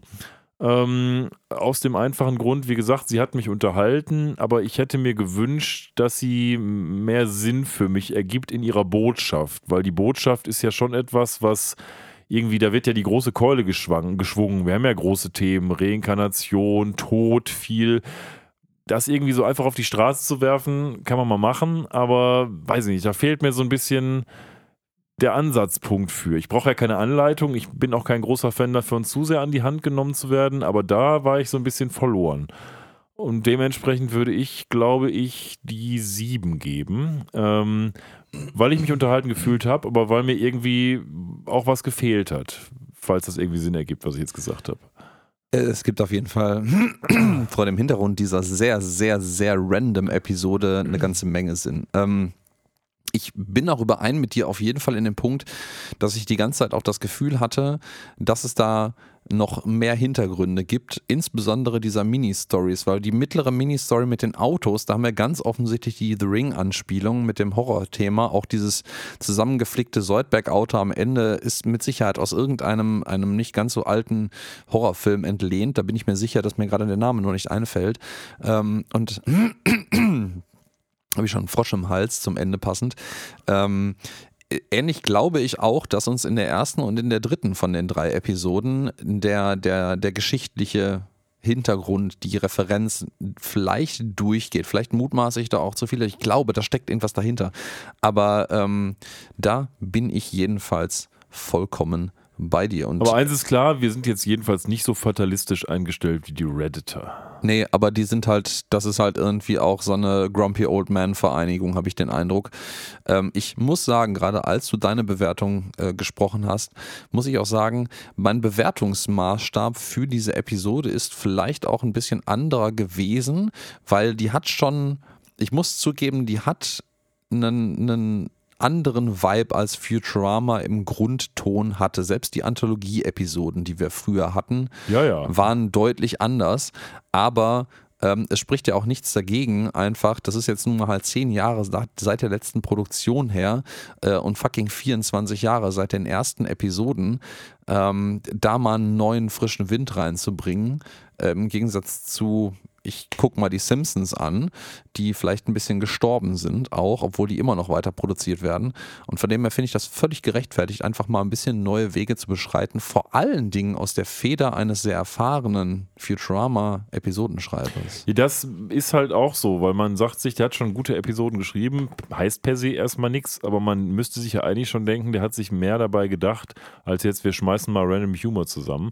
Aber vielleicht war auch gerade das die Intention, who knows. Who knows? Ich bin auch mal sehr gespannt, also als letztes Schlusswort, während der Abspann schon, äh, glaube ich, läuft, ähm, ob wir im Nachgang nochmal irgendeinen Audiokommentar, wie man den früher auf DVDs fand, dazu kriegen wird, um nochmal so First-Hand, Erster-Hand-Material zu finden. Glaube ich schon. Ähm, ihr kriegt jedenfalls nächste Woche wieder eine wunderbare Episode aus äh, zweiter Hand, weil eine Woche zu spät präsentiert. Das wird die letzte Episode dann auch dieser Staffel werden, nämlich All the Way Down. So ist das. Bis dann, würde ich Bis sagen. dann. äh, Ciao. Tschüss.